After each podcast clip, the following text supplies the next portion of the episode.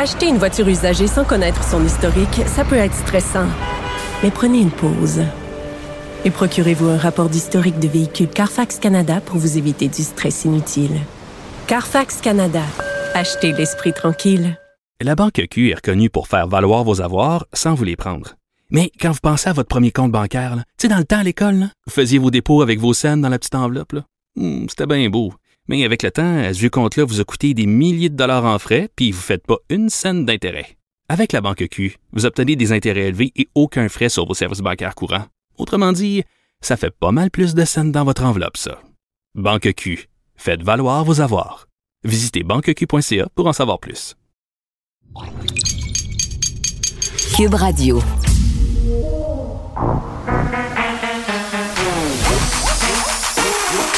Elle a une opinion sur tous les sujets. Pour elle, toutes les questions peuvent être posées. Geneviève Peterson. Cube, Cube- Cube Radio. Salut tout le monde, bienvenue à l'émission. Et oui, c'est officiellement le printemps, les journées. Bon, on va dire qu'en ce moment, c'est égal euh, la clarté, mais il fait noir euh, beaucoup plus tard, ce qui encourage le moral, parce que j'ai l'impression que notre moral, malgré le soleil, va pas si bien que ça.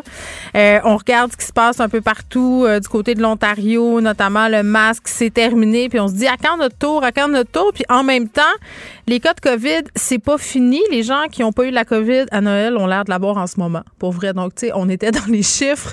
Euh, Rappelez-vous ce fameux 2 millions qui est devenu un 3 millions là, euh, de Québécois qui auraient eu la COVID l'an passé. Là, j'ai l'impression que le reste des Québécois, le 3 millions qui reste, ben là, c'est en train de se passer. Et il arrive chez nous un phénomène très, très étrange. OK? Puis, vous le savez, là, je fais comme une obsession test. J'en ai parlé beaucoup des tests, euh, les fameux tests rapides qui sont, bon, pas si fiables que ça au final, euh, peut-être moins sensibles aussi aux variants Omicron. On a parlé avec Roxane Borges de Silva qui enseigne à l'école de santé publique, notamment sur le fait que lorsqu'on a un test qui est positif, tant et aussi longtemps que cette fameuse petite ligne rose, peu importe la pâleur de la dite ligne, on est positif, donc contagieux, parce que c'est ça que ça mesure, ces tests-là, c'est la charge virale. Et là, quand je dis que je fais une obsession test, c'est parce que, bon, vous le savez, là, je le répète assez, famille recomposée de cinq enfants dans trois écoles différentes, c'était une question de temps avant que tout le monde ait la COVID. Il y a mon fils qui échappe encore, mon fils de 7 ans. C'est une espèce de miraculé, mais là, je suis en train de me dire, ça doit être parce qu'il l'a eu, puis on s'en est pas rendu compte. Tu sais, à un moment donné, là, il s'est mis à couler du nez, puis je l'ai pas testé, puis ça devait être ça. En tout cas, c'est ce que je me dis. Mes deux derniers enfants, à pas l'avoir eu, ont été malades comme des chiens la semaine passée. Écoute, des symptômes, euh, perte de voix, mal de gorge, tous les, les- les symptômes du variant Omicron étaient réunis. Bon, les deux ont manqué l'école euh, pour la durée prescrite, mais ont jamais testé positif de leur vie. Jamais, jamais, jamais. J'en ai passé autant comme autant des tests à ma fille. Là, c'était rendu qu'elle m'appelait la harceleuse du test, du test COVID. Je la courais dans la maison avec le grand bâtonnet. Euh, donc voilà, jamais, jamais elle a testé positif, même si dans le fond elle est tombée malade après avoir passé la fin de semaine avec quelqu'un qui l'était positif. Donc tu sais, à un moment donné, un plus un, on est à peu près certain que c'était ça. Mais si je suis le tableau de l'école, le fabuleux tableau là. Je suis absolument certaine que vous l'avez reçu vous aussi. Beaucoup plus simple par ailleurs que les précédents tableaux qui nous expliquent un peu les nouvelles consignes d'isolement. Si ton enfant a plein de symptômes, puis si le test est négatif, il peut aller à l'école. Donc, imaginez si on n'était pas 6 millions de Québécois qui avaient la COVID. Là, on va l'être. Je vous en passe un papier parce que ces tests-là, bon, ça n'a pas l'air, euh, dans une certaine mesure, de faire tant la job. Nous, on a gardé les enfants à la maison par mesure de prévention parce qu'on savait finalement que c'était ça. Mais écoute, si j'avais été de mauvaise foi, là, j'aurais pu l'envoyer toute la semaine à l'école, pas de problème. puis Elle aurait pu contaminer le reste de sa classe qui n'a pas encore eu ce fameux virus euh, en Omicron. Voilà.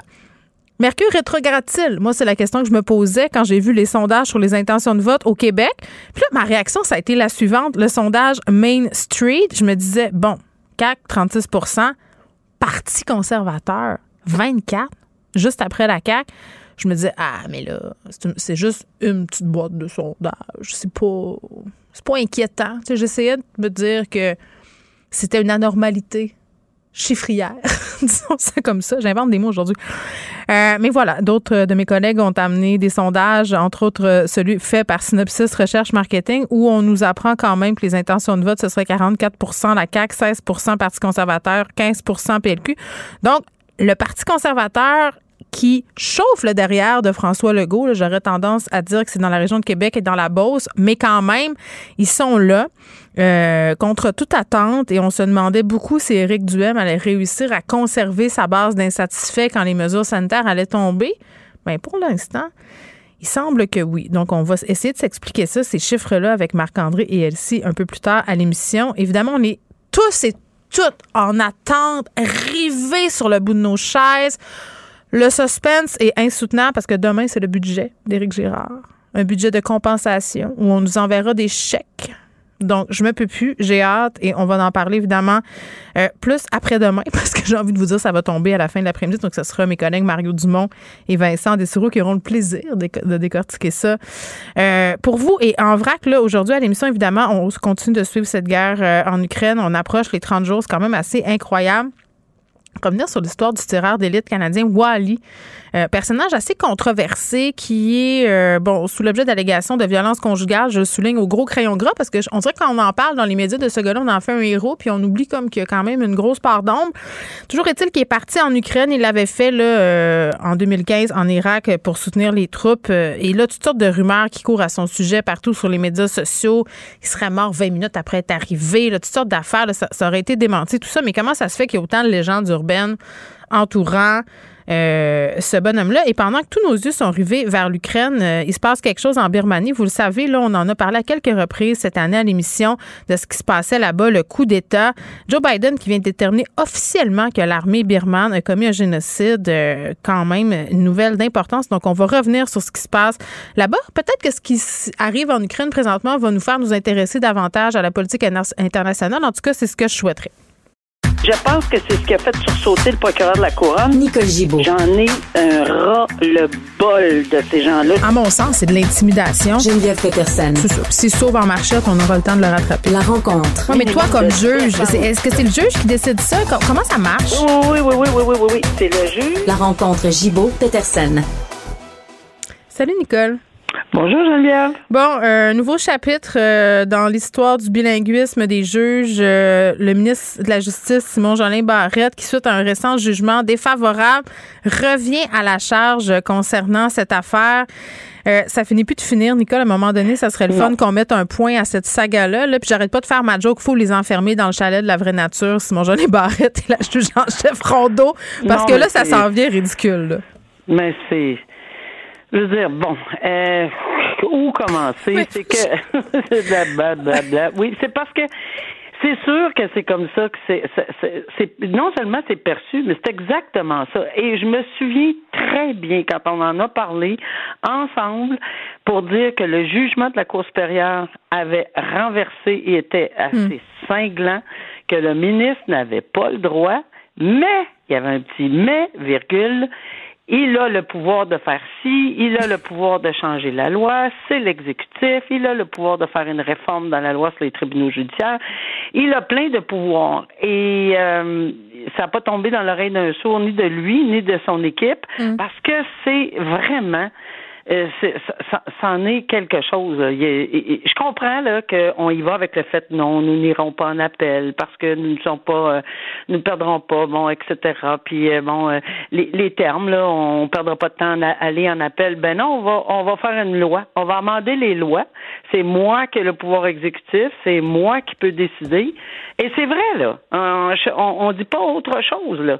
Mais je l'ai vu, moi je le voyais venir à 150 000 à ronde. Je me souviens d'avoir parlé avec avec euh, certains euh, ex-collègues et quand je leur disais ça, ils disaient ben non, voyons. Euh, oui, j'étais très convaincue qu'on irait dans ce sens-là parce que non, il c'est respectueusement qu'il a accepté la décision. Il n'y a pas le choix de la Cour supérieure. Il n'y a vraiment pas le choix.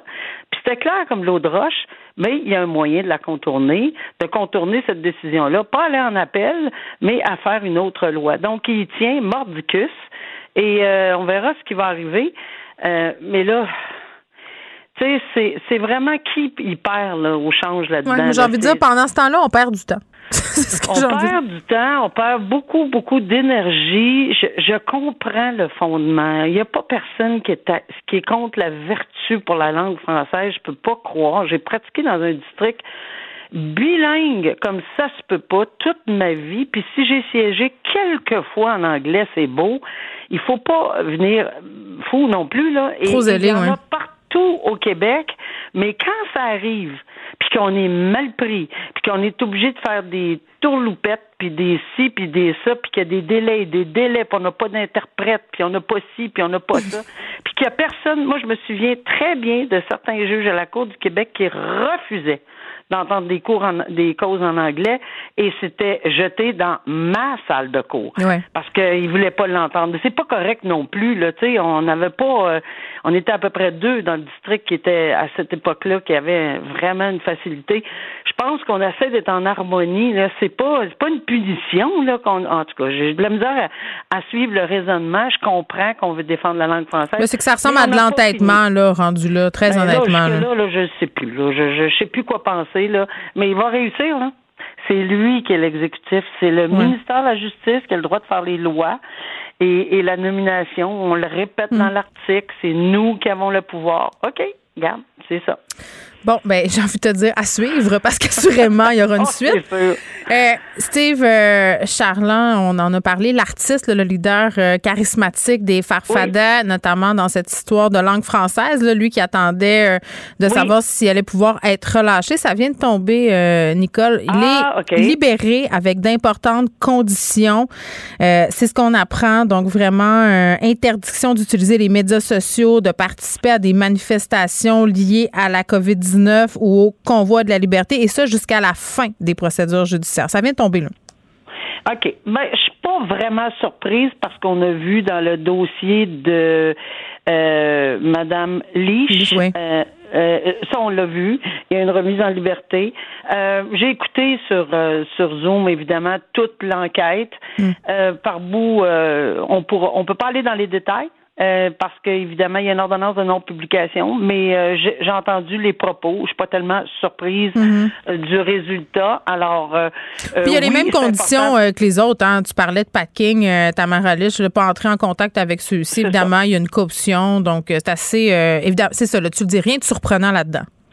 Non, non, non. Il y a, non, il y a rien de surprenant pour moi après avoir entendu les témoignages, etc. Puis l'ensemble des dans, tous les dossiers, parce que je pense qu'il y en a pas un que j'ai pas écouté dans les euh, dans ces leaders-là. Là. Alors euh, non, je suis pas surprise. Maintenant, euh, dans ce dossier-là particulièrement, on a une ordonnance de non-publication. Dans d'autres, ils n'avaient pas. Euh, alors on pouvait en parler. Mais euh, non, je suis pas surprise, mais bien encadré. Ce que je peux Exact. comprendre de la conversation, on a quand même bien encadré parce qu'on veut pas reprendre toutes les semaines. Euh, parce que c'est sûr que quand il est encadré comme ça, il faut qu'il respecte les conditions. Euh, sinon, c'est encore des dossiers. euh, on va déposer encore des, des infractions en, en rapport avec un bris. Alors, puis il y a des montants d'argent en jeu. Fait que j'imagine que c'est dans ce respect-là qu'on a fait ces engagements-là. Exactement. On revient sur un crime, Nicole, qui avait profondément ébranlé le Québec et qui continuait de le faire, hein, parce que dès qu'il y a des émissions, euh, des reprises là, euh, sur les principaux euh, phénomènes judiciaires de la province, souvent on reparle de ce cas-là. Ces deux adolescents qui avaient été vraiment attaqués sauvagement, étranglés et jetés du haut du pont Jacques-Cartier. C'était en 1979. Euh, Maurice Marcel et Chantal Dupont, 15 et 14 ans, Nicole, ils revenaient de la ronde et euh, ils ont rencontré deux personnes sur leur chemin, leurs assassins. Ils ont violé la jeune fille. Écoute, épouvantable, c'est l'horreur. Et un des deux agresseurs, Gilles Pimparé, euh, aura un jour sa libération conditionnelle, là, on s'en doute. Il s'est adressé plusieurs fois à la commission sans succès et là, il pourra le refaire à nouveau. Ben, euh, on s'en, je suis pas sûre qu'il va le, qu'il va avoir. C'est peut-être un cas où, euh, bon, et, et c'est sûr qu'il y a le droit à une audition. On n'a pas, il y a pas ça. personne qui n'a pas droit à des auditions euh, en face de la, de, de la commission de libération. Euh, Ça serait une aberration parce que c'est pas vrai. La que dernière fois, c'était en fonctionne. 2017 qu'il l'avait Oui, comparu. On peut-tu 2017, dire ça comme ça? Si ma mémoire est bonne, ça faisait à peu après la, ou ça ferait la huitième fois s'il le demande là, et apparemment qu'il va le demander, c'est ce qu'on mm-hmm. discutait ce matin en ondes euh, à LCN. Alors, euh, mais c'est ça, c'est que c'est tellement atroce. Puis là, je fais une parenthèse parce que combien de fois, Geneviève, les gens disent, ça n'a pas de bon sens une sentence de 25 ans, ça n'a pas de bon sens. C'est pas vrai. C'est pas des sentences de 25 ans.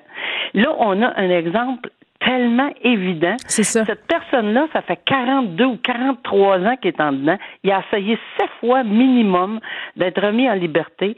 On l'a traité de psychopathe. Il y a eu des problèmes à l'intérieur. C'est un risque de récidive solide, mm. euh, dangereux. On n'a jamais voulu. Alors, entre 25 et 40 45 ans ou 42 ans, il y a toute une marge. Alors, c'est quand les gens pensent, parce qu'on dit un minimum pour demander une libération hmm. conditionnelle de 25 ans, tous les médias disent il y a eu 25 ans. C'est faux. C'est une peine à vie. Et là, on en a l'exemple. Une peine à vie. Et d'après moi, il va y avoir de beaucoup de difficultés, mais ça se peut que ça arrive. Là. oui, mais Nicole, OK, mettons, euh, sortons euh, du cas euh, de Pain-Paré, là, bon, qui est un cas particulier. Quelqu'un qui a passé comme ça 35-40 ans en prison, là. Ben, c'est ça. Écoute, es-tu apte à vivre en société? Je parle pas ben, d'un risque de récidive, là, mais en prison, on entendu que tu es pris en charge trois repas par jour? Tu sais, je veux dire, après ça, je veux dire, ces gens-là, ils sont, sont réhabilitables, pas au niveau criminel, mais tu me suis? Oui, euh, effectivement. J'ai ça, c'est une des choses qu'on va, on doit évaluer parce que tu peux pas juste.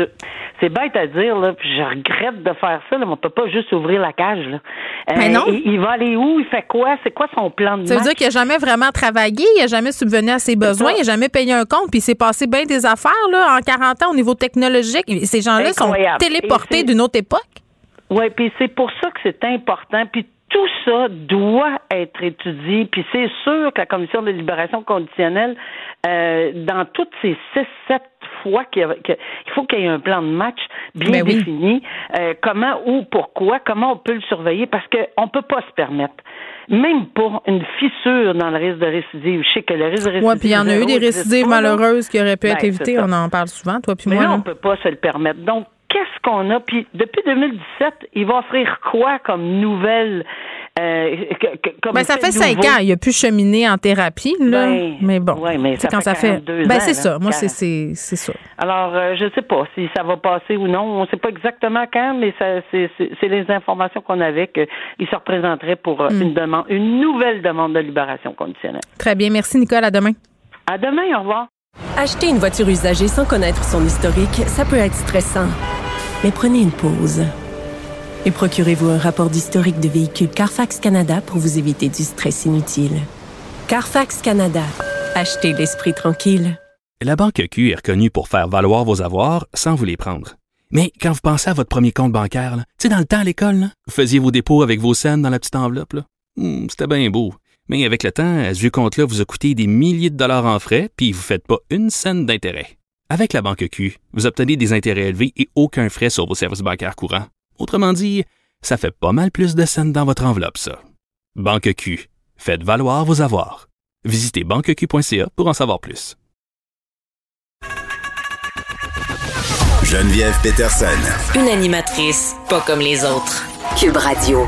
Bon, on parle du vétéran canadien Wally qui est en Ukraine pour une opération spéciale, euh, entre guillemets. Il s'est joint à, une force euh, là-bas, à une escouade. Puis là, il serait plus dans cette escouade-là. Il y a beaucoup de rumeurs, de légendes qui circulent entourant ce personnage qui, je le répète, est très, très controversé, euh, notamment à cause d'allégations de violence conjugale, mais aussi parce qu'il a dit dans un article qu'il a accordé à la presse que ça allait être difficile, et là je paraphrase, pour lui d'aller euh, tuer, parce que c'est un tireur d'élite, c'est un sniper, d'aller tuer des gens qui lui ressemblent. et ça a été comme un peu... Je comprends ce qu'il veut dire, là, en ce sens où on l'a souligné plusieurs fois, là, est-ce qu'on est plus interpellé par cette guerre-là, parce que, bon, c'est des gens qui, oui, physiquement nous ressemblent, mais aussi surtout dans le mode de vie, puis c'est pas... Euh, c'est pas super de dire ça. Là. Je suis pas fière de dire ça. Euh, globalement, qu'on s'intéresse peut-être plus à ce conflit-là parce qu'on peut se projeter, mais c'est quand même un réflexe humain qu'on a. Fabrice Ville a écrit là-dessus un texte très intéressant. Mais, mais voilà. Donc, euh, personnage controversé, la table est mise. Euh, fausse rumeur, désinformation. Pourquoi ça le touche lui en particulier? C'est quoi l'objectif quand on fait de la désinformation et ça des deux côtés. On va parler de ça avec Camille Lalouin, qui est prof euh, adjoint au département de communication sociale et publique de l'UCAM. C'est un spécialiste de la désinformation. Monsieur Alouin, bonjour. Bonjour. Bon, long préambule pour présenter le bonhomme, c'est ce que j'ai envie de mhm. dire.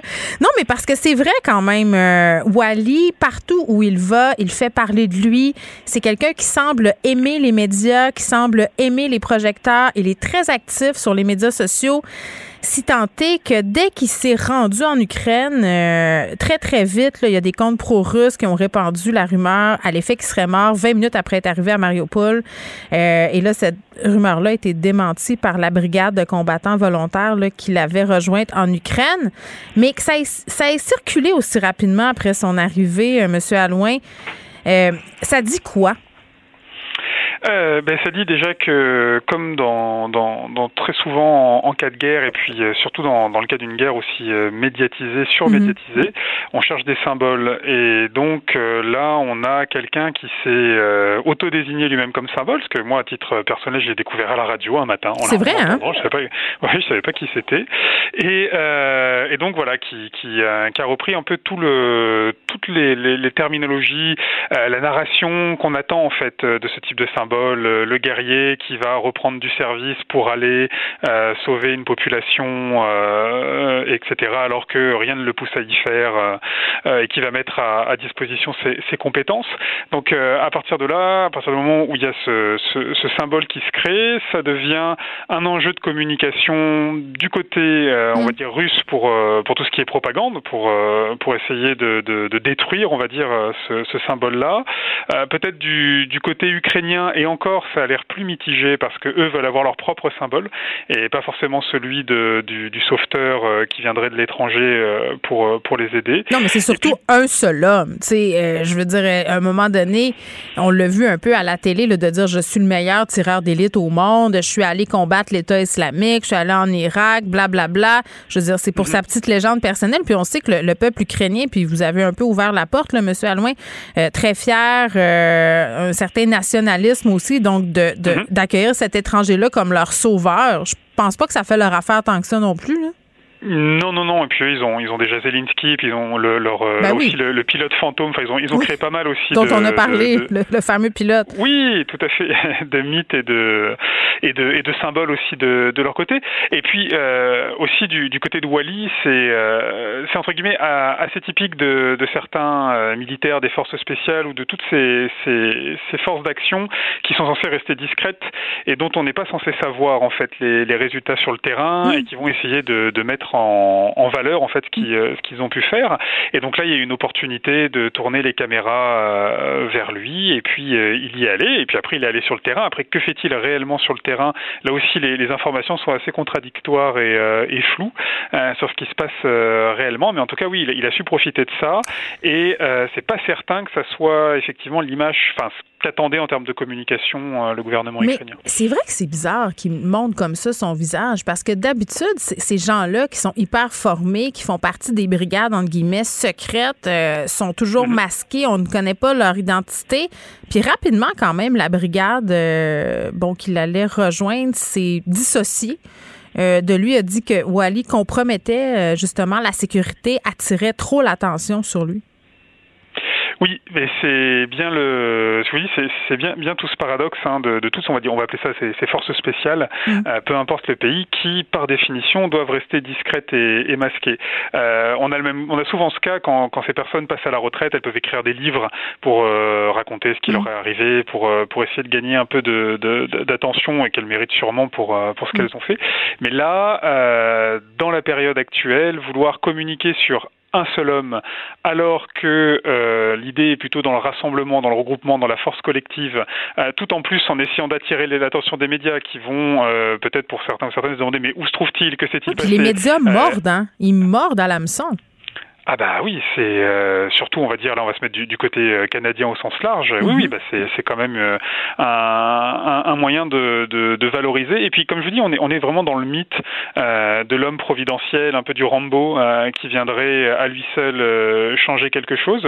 en tout cas, c'est ce que lui met, met en avant. Et du côté on va dire du narratif ukrainien, c'est pas vraiment ce qui est attendu. Plus comme vous le disiez, les questions de confidentialité, on n'a pas à savoir où il se trouve parce que par définition euh, tout ce qui est fort spécial, c'est la discrétion mm. et l'inattendu ben, qui, fait leur force. C'est d'ailleurs ce qu'ils ont dit que c'était peut-être une stratégie russe pour piquer leur orgueil de façon à ce que par euh, révélation, euh, on, on, divulgue des informations permettant, si on veut, de localiser ce bastien-là. Donc on peut, on peut s'imaginer que ça peut faire partie des tactiques russes. Euh, alors, sans aller jusqu'à peut-être la manipulation, parce que ça serait quand même mettre beaucoup d'énergie euh, pour euh, pour quelque chose qui serait pas forcément productif. voilà. Euh, et puis généralement, les, les Rambo sont anonymes, mais c'est surtout aussi un moyen. Enfin, en tout cas, moi, ça montre la particularité de cette guerre, c'est la place des plateformes numériques. On a entendu parler de soldats russes qui allaient essayer d'avoir des, des matchs Tinder, comme on dit, avec des, des ukrainiennes, etc. et puis, c'est toujours un, une problématique, mais qui qui date pas d'hier. Hein même de, personnes. Euh, euh, moi, je me rappelle de cas en France hein, de, de, comment dire de militaires des services secrets euh, qui faisaient leur jogging et qui mettaient, vous savez, des applications de jogging. Donc, vous pouvez les suivre à la trace sur leur GPS où est-ce qu'ils couraient autour de la caserne. Et si vous voulez, ça c'était il y a quelques années, mais mais attendez, ces gens-là sont formés pour être genre au sommet du contre-espionnage et tout ça, puis vous me dites qu'ils liquaient leur parcours de jogging. C'est c'est hilarant. Il y, a, il y a une dizaine d'années, il y avait la, la, femme du patron du, alors du, du MI6 ou du du, MI5 en Angleterre qui mettait ses photos de, de, vacances sur Facebook. Donc ben on pouvait repérer où partait en vacances le patron des services secrets anglais. Donc si vous voulez, il y, y, a ce rapport aux plateformes euh, qui est parfois anecdotique, mais qui montre aussi que euh, on prend pas toujours toute la portée euh, de ce qu'on va communiquer, de ce qu'on mm. va mettre en avant sur ces plateformes-là. Et par contre, c'est vrai qu'en face, et peu importe le en face, que ce soit euh, l'OTAN, l'Ukraine, la, la, Russie, on sait s'appuyer sur la moindre information qui va filtrer, et puis essayer, pas forcément, donc pourquoi pas de repérer des mm. positions, et ça c'est ça c'est effectivement ce qui peut se passer, euh, et euh, aussi de, de, communiquer en disant ben voilà cette personne-là est, morte, ah non elle ne l'est pas, on ne sait pas, enfin de, de profiter de n'importe quelle information pour désinformer, et euh, plus l'information va être médiatisée, plus ça va être un levier de désinformation et de lancement de rumeurs qui va être fort, et là en l'occurrence on a quand même pas mal d'ingrédients réunis pour que du côté russe on puisse s'appuyer sur ces éléments-là pour tenter de la désinformation, mm. et du côté ukrainien de se retrouver en fait avec euh, comment dire des éléments informationnels qui n'étaient pas forcément prévus avec lesquels on doit faire alors qu'ils avaient sûrement une stratégie euh, de désinformation et d'information déjà prévue. On va parler de la différence, euh, Monsieur Alouin, entre la propagande ukrainienne et la propagande russe parce qu'une chose qu'on a discuté la dernière fois qu'on s'est parlé, c'est que la désinformation et tout ça, c'est des deux côtés là, dans une guerre. Mm-hmm. Ça fait partie des stratégies. Euh, en quoi la propagande ukrainienne, elle est différente de la propagande russe? Mais parce que la propagande ukrainienne, euh, elle est là dans un aspect défensif en fait. Il faut vraiment donner un schéma. Euh, donc elle, la, la, propagande ukrainienne, elle est là déjà donc pour mobiliser euh, le, le, peuple ukrainien comme celle russe, mais elle est là aussi pour le rassurer. Pour dire regardez, nous sommes ensemble, nous allons gagner ensemble. Mhm. Et elle est là aussi et surtout pour mobiliser du côté d'alliés potentiels. Et donc on galvanise, on attire la sympathie, donc on, on, exagère un peu. On met, en fait, la, on met, on met un peu, on met un peu de magie dans des histoires. Ça se peut-tu? Bah, oui, oui, il faut, et puis c'est ce que vous disiez euh, en préambule, hein, euh, du fait que euh, nous, en tant qu'Occidentaux, on arrive plus facilement à s'identifier ou à se transposer dans la situation. L'intérêt de la propagande ukrainienne, elle est d'attirer, en mm. fait. Mais le petit vidéo de Zelensky, le vidéo de Zelensky qui a fait jouer au gouvernement du monde, puis en faisant aussi des références à nos pays, là, du genre, qu'est-ce que vous penseriez si on attaquait la tour du CN et tout ça. Donc ça, ça fait clairement partie de cette stratégie-là. là. Oui, ça fait partie d'une stratégie, mais qui, euh, pour les Ukrainiens, se mêle à des aspects non stratégiques qui sont tout simplement les, bah, les, les, Ukrainiennes et les Ukrainiens qui vont mettre mm. des vidéos, des photos par eux-mêmes. Et donc, si vous voulez, eux n'ont plus qu'à capitaliser, en fait, on va dire, sur, euh, sur ces photos, sur ces images, pour dire, euh, sans tricher, sans mentir, sans, sans falsifier la réalité, de dire, mais regardez ce qui se passe et de s'appuyer là-dessus. Alors que du côté russe, on est euh, là dans de la manipulation, la plupart du temps, mm. d'images, de faits, voilà, d'attention, pour euh, là renforcer du côté russe, en fait, de leur propre population, euh, l'idée que cette guerre est totalement légitime et qu'elle est là pour protéger euh, la, la, Russie. Ça prouve encore une fois qu'il faut, surtout en temps de guerre, le redoubler de prudence par rapport aux informations qui circulent et de tous les côtés. Là. Tout à fait et toujours se demander euh, à quoi je participe et en, en relayant cette, cette, information. Ah, mais ça, c'est une des grandes conclusions qu'on a tirées de la discussion de l'autre fois. Pas se fier sur nos émotions, pas euh, réagir trop vite, prendre le temps de réfléchir justement à ce qu'on s'apprête à partager. Camille Allouin, merci beaucoup, qui est un spécialiste de la désinformation. On revenait sur le cas très particulier de ce vétéran sniper Wally qui est en Ukraine euh, et qui alimente les rumeurs depuis son arrivée. Pour elle, une question sans réponse n'est pas une réponse. Geneviève Peterson.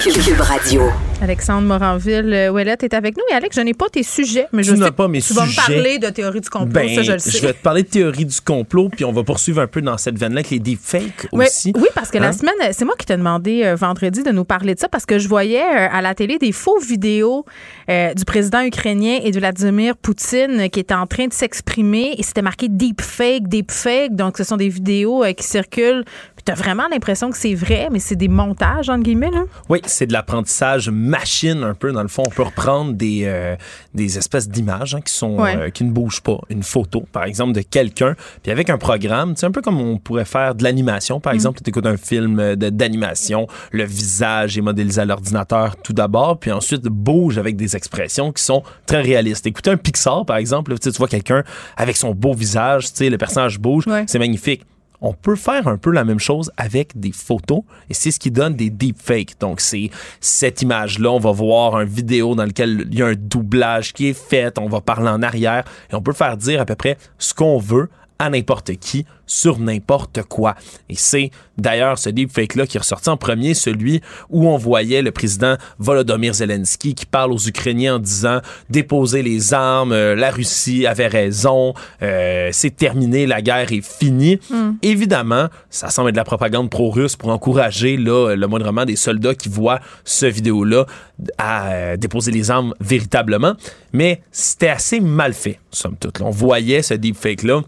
Il y en a eu dans l'histoire, là, euh, dans l'histoire récente, du moins, là, des deepfakes C'est quoi étaient les très plus, euh, les plus célèbres? ben, il y en a quelques-uns. Il y en avait un qui avait été fait, entre autres, là, on a reproduit le président Barack Obama. euh, après sa présidence, mais c'était vraiment très, très saisissant.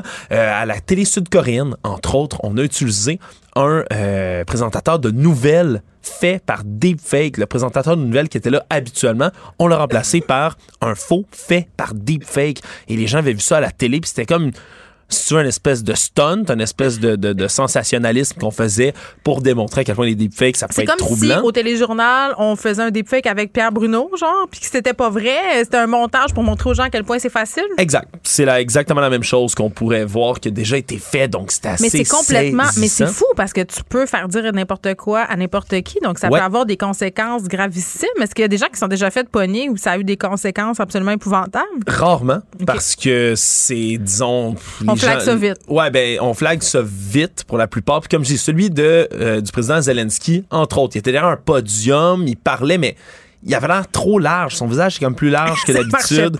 Euh, la qualité aussi euh, de- du corps vis-à-vis le visage en vidéo était pas le même. C'était Ouais. pixelisé différemment, ça se reconnaissait. Puis même la voix était un peu plus grave, un peu plus profonde. Hmm. Donc c'est tous des signes qui peuvent dire que c'est un deepfake, mais c'est parce qu'il y a des applications qui sont beaucoup plus terrifiantes de ça. Entre Oh. autres, euh, il y a des gens qui utilisent le deepfake pour créer de la pornographie. Hein? Il y a des Ça, applications. tu m'en as déjà parlé Ouais. de ça. C'est épouvantable. Tu peux prendre une personnalité connue ou même quelqu'un que tu connais et faire Ouais, faire à peu près n'importe quoi. Exactement, là, pour créer cette espèce de fausse pornographie-là. Il y a même des sites qui proposaient de nudifier les gens, les mettre à nu. Donc, tu fais prendre une photo qui était faite, puis on générait par ordinateur après ça là, un faux corps. C'est, évidemment, c'est complètement dystopique. Il y en a qui sont un peu plus ludiques, si on veut. Il y a le fameux site, là, par exemple, MyHeritage, qui, eux, là, permettent de prendre une photo de tes ancêtres, par exemple, puis d'animer le visage de ton ancêtre sur une vieille photo noir et blanc, par exemple, pour donner Ouais, un ça, semblant de vie. Ça, c'est juste cute. là. C'est juste cute, mais c'est des technologies deepfake qui, après ça, peuvent ré- être réutilisées pour des effets de propagande. Puis il y a des Ukrainiens qui l'ont fait aussi. Il y a également une autre vidéo deepfake, celui-là de Vladimir Poutine, Ouais. qui est ressorti. Puis après, la même chose, qui disait la Russie se rend, vous avez gagné. Blablabla. Ça, ça, Ben oui. ça va, ça va dans tous les côtés, même si pour l'instant, là, ça a été rapidement rapporté et rapidement détruit, signalé par les euh, grandes compagnies, entre autres Meta, hein, que Facebook, Instagram et autres eux se sont donné des grandes tapes dans le dos, mais c'est très, très, très, très, très, très, très facile de détecter ceux-là, entre autres, puis de les enlever. Mais ils font beaucoup moins d'efforts pour les autres médias. Et le plus grand danger, moi je vais te le dire, pour les deepfakes, c'est que là, les gens commencent à penser que n'importe quoi peut être imité. N'importe quoi peut vrai. devenir fake. Parce qu'il y a des gens qui pensent quand même que le conflit en Ukraine, euh, il y a des acteurs dans les hôpitaux. On est retombé là-dedans. Là. On est retombé là-dedans, ce qui m'amène euh, à ce que je voulais dire ensuite. Chine!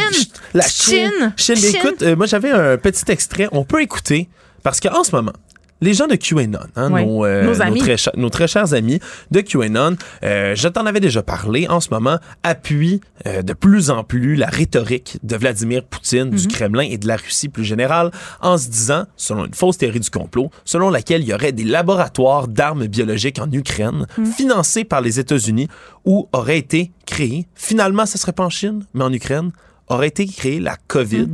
Oui, Et puis la pour- Chine a embarqué là-dedans pour détourner un peu l'attention sur hein, la chaleur là, du fait que la COVID partait de là-bas. Mhm.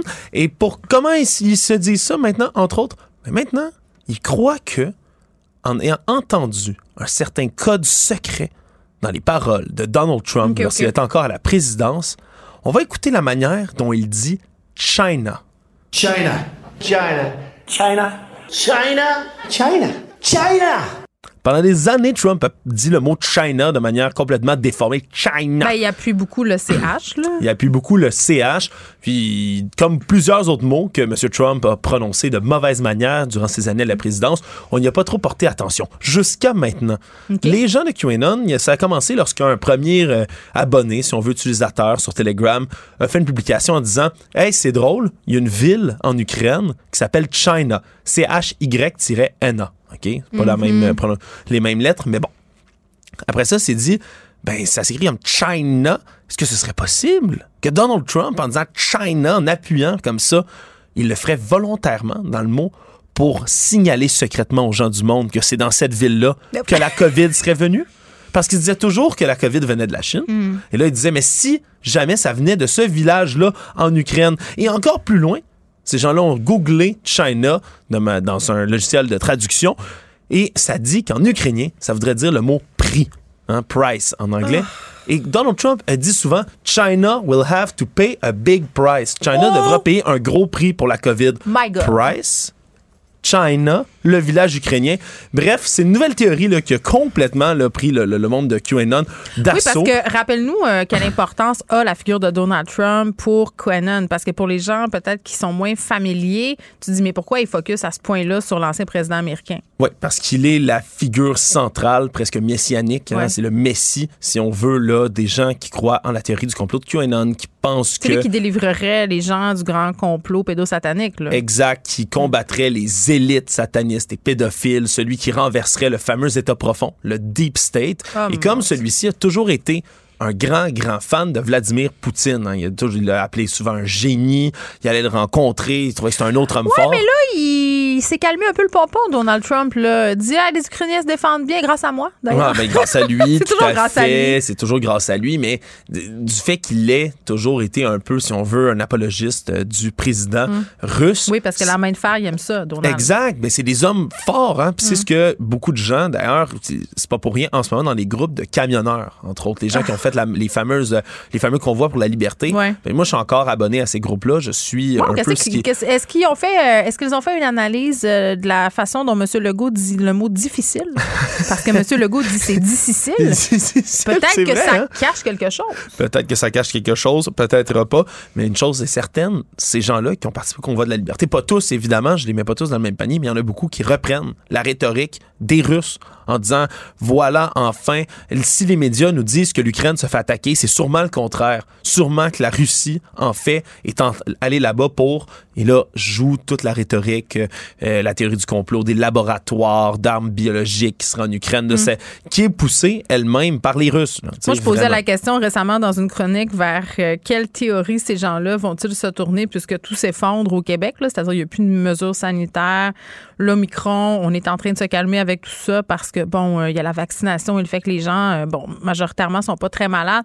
Ben, on a notre réponse, là. Ils sont en train de se tourner sur ce qui se passe en Russie, sur les laboratoires. Parce que c'est vrai qu'il y a des laboratoires chimiques en, a. Ukraine, mais pour, c'était pour gérer les déchets nucléaires suite aux catastrophes nucléaires. Donc, Exact, exactement. faire de la recherche épidémiologique, là, c'est pas euh, le, le laboratoire du docteur Jekyll. C'est Non, pas ça. Là. non, ça commence toujours avec un brin de vérité. On en a même parlé la semaine dernière. hein. Ben, c'est pour ça que Les ça marche, les Ben, théories du complot. Exact. Ça se base sur un brin de vérité, mais après ça, on l'amplifie et ça donne ce, que ça donne, là, ce qu'on peut voir. Il y a des gens, justement, comme je dis, quand les fameux camionneurs pour la liberté, ceux qui étaient Hmm. le plus radicalisés, si on veut, qui étaient le plus loin dans les théories conspirationnistes, selon eux, le gouvernement canadien, ni plus ni moins qu'un gouvernement tyrannique, hein, Ouais. fait partie de ce fameux deep state-là, veulent voir un renversement de l'ordre établi, veulent changer les choses, le grand éveil, le grand changement. C'est ce dont ils rêvent. Puis quand ils voient, comme ça, à l'autre bout du monde, un pays en attaquer un autre, ben, on est beaucoup, dans la plupart d'entre nous, là, toujours vivants aujourd'hui, on n'a jamais vécu des grandes guerres. Là, on en a une. Ouais. Et pour certains, c'est enfin le, le signal de départ, si on veut, de ces grands changements-là. Hmm. Et pour eux, ni plus ni moins, Vladimir Poutine va vraiment dénazifier de manière mythique là, une espèce d'Ukraine euh, corrompue, si on veut. Pour ceux qui ont peur de partager de la fausse information, là, parce que je parlais avec mon invité juste avant toi, Alex, du fait que c'était super euh, complexe en temps de guerre parce que des deux côtés, il y a de la propagande. J'ai oublié de donner une référence. Il y a un site web de journalistes d'investigation qui est spécialisé dans la vérification des faits et les renseignements d'origine euh, source ouverte. Là, tu pourrais peut-être expliquer un peu c'est quoi. C'est Bellingcat. On peut euh, les suivre sur Twitter, évidemment, sur Facebook, mais c'est fort pratique parce que, tu sais, des fois, on lit des articles, euh, par exemple, dans le Journal de Montréal, ça va être aussi peut-être sur le site de Radio-Canada ou dans la presse, et c'est marqué, on n'a pas pu vérifier cette information-là de façon indépendante. Ça veut dire que ça ne vient soit du côté russe ou soit du côté ukrainien. Donc, Ouais. évidemment, ça peut être teinté ou orienté. Là. Puis c'est- c'est juste- ces équipes de journalistes-là, c'est leur spécialité de vérifier ces faits-là. Oui, c'est, c'est, c'est un site effectivement très intéressant. Puis il y en a plusieurs de ces outils-là. Puis il y Ouais. a beaucoup de pages également si vous êtes des, euh, des grands fans de Twitter, entre autres utilisateurs Twitter. Ben, c'est beaucoup là compte- que ça se passe, la Ouais, désinformation, ouais, ben, Alex. C'est il y ce a que le j'ai envie de compte- te dire. Il y a le compte Hoax High. C'est vrai, Qui ça. est très, très, très pratique. Entre autres, eux, sur les images. Parce que des images, là, des fausses images ou des anciennes images réutilisées Ah, mais juste pour le Google conflit, Images, là, juste il y en a ça là-dedans. Ben oui. Il y en a tellement des images de jeux vidéo qu'on Ben, a le vu fantôme de Kiev, c'en était un bon exemple, là, Ben oui, euh, on- qui aurait abattu plein d'avions russes, puis là, finalement, ça circule partout, puis on se rend compte que c'est des images de jeux vidéo. C'est des images de jeux vidéo, ni plus ni moins. Ouais. Puis d'un côté, comme de l'autre, hein, les Russes ont utilisé des images de- d'une manifestation pour le climat qui avait lieu à Vienne, où on voyait des corps euh, dans des sacs, des body bags là, en anglais, des corps, des sacs mortuaires, Ouais. voilà, en arrière. Puis il y en avait un où il y avait un bras qui bougeait. Puis là, ils se disaient, voilà, ils font semblant, les Ukrainiens, d'avoir des décès et tout. Mais je rappelle, c'est des images d'une manif pour le climat qui est pas tout en Ukraine. Puis les gens étaient dans ces sacs mortuaires-là pour, Pour justement faire un, un euh, show pour symboliser la mort de l'humanité si on n'agit pas, blablabla. Bref, c'est c'est- c'est des images qui sont réutilisées de partout. faut faire attention à ce qu'on republie, à ce qu'on repartage, parce que tout ça, ultimement, ça sert à quoi? Ben, d'un point de Mais vue c'est à nourrir géopolitique, la, la, la propagande puis le- la machinerie. on nourrit euh, la propagande. Et plus les gens ici, plus il y en a, par exemple, ici aux États-Unis ou dans le reste de l'Occident, qui appuient la Russie puis qui ne questionnent pas leur méthode, plus on est divisé Mm. et moins on va agir. Tu as bien raison et on continue de t'écouter dans ton balado Ce n'est qu'une théorie, pour lequel tu as gagné un prix d'ailleurs. Alex, je t'ai pas félicité en nombre. Bravo. Merci. Très bon travail. Fort intéressant pour ceux qui ne l'ont pas encore écouté de ce balado sur les principales théories du complot et autres facilités. Tu as même parlé à un survivant euh, de la Shoah. Donc, euh, Oui. ça, ça va être quand que ça va être diffusé? J'ai hâte. Dès que je suis capable de terminer la saison 2 de Ce n'est qu'une Ah! théorie, mais... Ouais, va faire de la euh, régie, là. exact. Tu feras ça plus tard sur tes heures euh, de sommeil. Salut Geneviève. Bye. Acheter une voiture usagée sans connaître son historique, ça peut être stressant. Mais prenez une pause. Et procurez-vous un rapport d'historique de véhicule Carfax Canada pour vous éviter du stress inutile. Carfax Canada. Achetez l'esprit tranquille. La Banque Q est reconnue pour faire valoir vos avoirs sans vous les prendre. Mais quand vous pensez à votre premier compte bancaire, tu sais, dans le temps à l'école, vous faisiez vos dépôts avec vos scènes dans la petite enveloppe. Hmm, C'était bien beau. Mais avec le temps, ce vieux compte-là vous a coûté des milliers de dollars en frais, puis vous ne faites pas une scène d'intérêt. Avec la Banque Q, vous obtenez des intérêts élevés et aucun frais sur vos services bancaires courants. Autrement dit, ça fait pas mal plus de scènes dans votre enveloppe, ça. Banque Q. Faites valoir vos avoirs. Visitez banqueq.ca pour en savoir plus. Vous écoutez Geneviève Peterson. Cube Radio. Je reviens sur cette terrible histoire, un Boeing 737 qui s'est écrasé plus tôt aujourd'hui en Chine, une chute vertigineuse qui a laissé aucune chance aux 132 passagers et membres de l'équipage. Et là, quelques heures plus tard, avec les premières données de vol, euh, est-ce qu'on est capable de s'expliquer ce qui s'est passé? On est avec Dominique Daou, qui est commandant de bord. Monsieur Daou, bonjour. Bonjour. Bon, ça s'est passé très rapidement. Là. Euh, qu'est-ce qui peut expliquer une descente aussi fulgurante et aussi soudaine que ça? on parle quand même d'une chute de presque 600 km euh, par heure. Ça a pris deux minutes seulement avant que l'avion s'écrase. Oui, oui, c'est ce que j'ai vu aussi là, euh, sur, les rapports préliminaux, les rapports qui circulent un peu en ligne. Là, on parle d'un avion qui avait quitté son altitude de croisière et qui aurait touché le sol en dedans de deux ou trois minutes. Donc, euh, une descente normale sur un avion de ligne, c'est environ 2000 pieds minute. Donc, ça, c'est une descente euh, contrôlée, c'est une descente normale. Euh, là, l'avion, l'avion, la nuit dernière en Chine, on parle d'environ 30 000 pieds minute. Donc, ça a tombé. Puis là, évidemment, on entend beaucoup parler de décrochage. J'ai l'impression qu'on utilise un peu ce terme-là à tort et à travers. Là. premièrement, peut-être juste nous expliquer, M. Daou, le décrochage, c'est quoi? Euh, ben, le décrochage, euh, tous les avions euh, peuvent décrocher. Le décrochage, c'est quand l'aile ne fournit plus de portance. Donc, on, sait que l'air qui frappe l'aile génère une portance, donc c'est ça qui supporte le poids de l'avion, mais l'angle à laquelle cet air-là frappe l'aile est super important. Hmm. Donc, on a une fourchette d'angle, c'est l'angle d'attaque qu'on appelle, euh, donc, cet angle-là, cet air-là doit frapper euh, au bon angle. Si on excède un certain angle, euh, c'est là que l'aile arrête de générer la portance requise.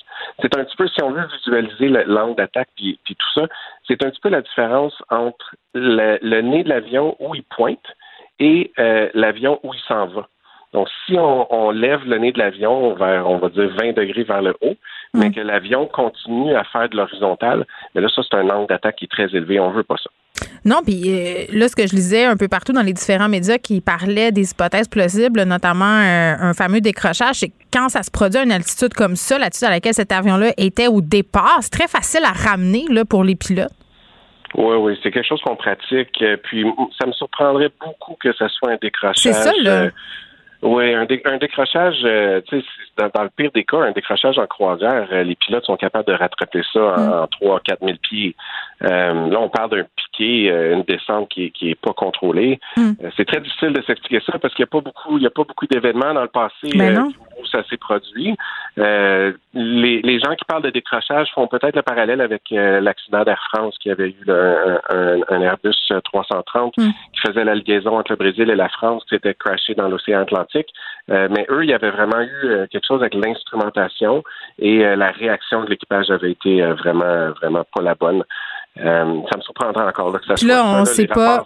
C'est ça, on sait pas, on sait pas non plus si ça peut être une défaillance du pilote automatique et tout. C'est, vous, vous voyez ça aller. Là, j'imagine que dans votre tête, ça va vite, puis vous devez peut-être avoir deux, trois hypothèses, mais encore là, on sait rien. Ouais, moi le, premier euh, le premier incident qui m'est venu en tête quand j'ai vu ça ce matin, c'est euh, il y a eu un 737 il y a plusieurs années, il y a une quinzaine d'années, il y a eu un 737 de la compagnie Elias qui avait eu un problème avec sa pressurisation et euh, c'est une dépressurisation, dépressurisation qui était lente mm. et tout, tout le monde à bord était tombé inconscient. Et euh, c'est un avion qui avait continué sur le pilote automatique euh, jusqu'à temps qu'il manque de carburant. Oui.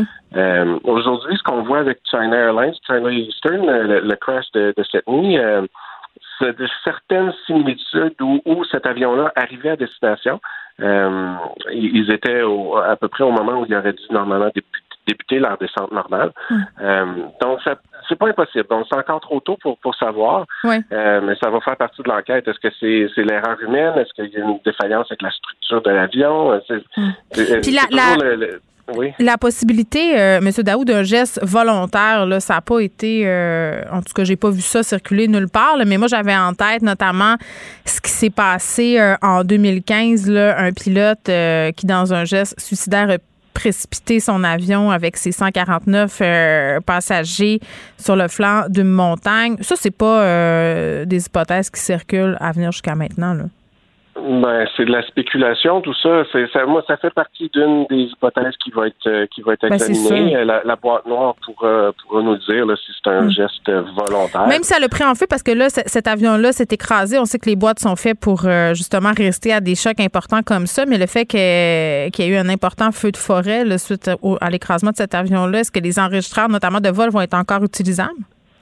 Oui, oui, ça c'est la beauté des boîtes noires. Les boîtes noires qui sont oranges en réalité, là, mais les boîtes noires sont faites pour euh, pour euh, pour euh, survivre à un impact euh, comme ça, Mm. pour le, le feu, la chaleur, être sous l'eau pendant plusieurs années. Donc non, ça c'est un, outil, c'est un outil de- d'enquête Mm. qui, qui est primordial. Bon, on sait que dans certains cas, c'est long avant qu'on ait des conclusions, que les enquêtes soient bien menées. Là, ça se passe en Chine. La Chine, qui, je pense, a rehaussé là, c'est sa sécurité aérienne depuis plusieurs années. Ils ont quand même bonne réputation de ce côté-là.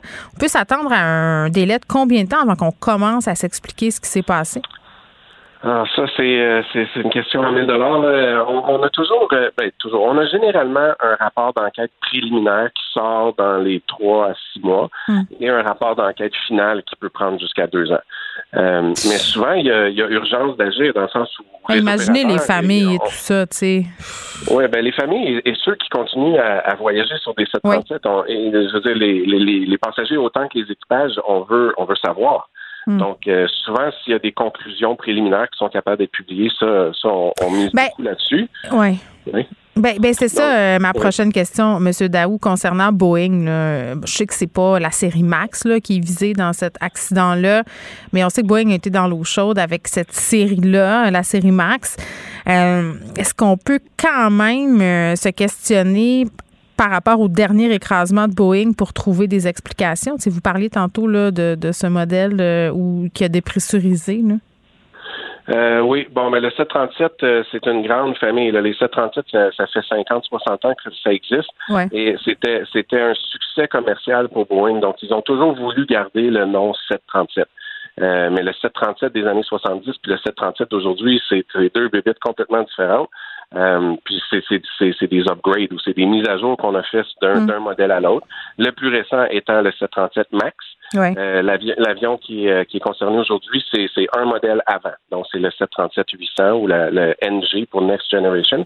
Euh, mais ça peut pas, ça peut pas, on peut pas faire de parallèle parce que c'est pas le même système. Euh, Celui qui est en cause chez le Max n'existe pas chez le chez le NG. Donc, ça, ça peut pas être relié.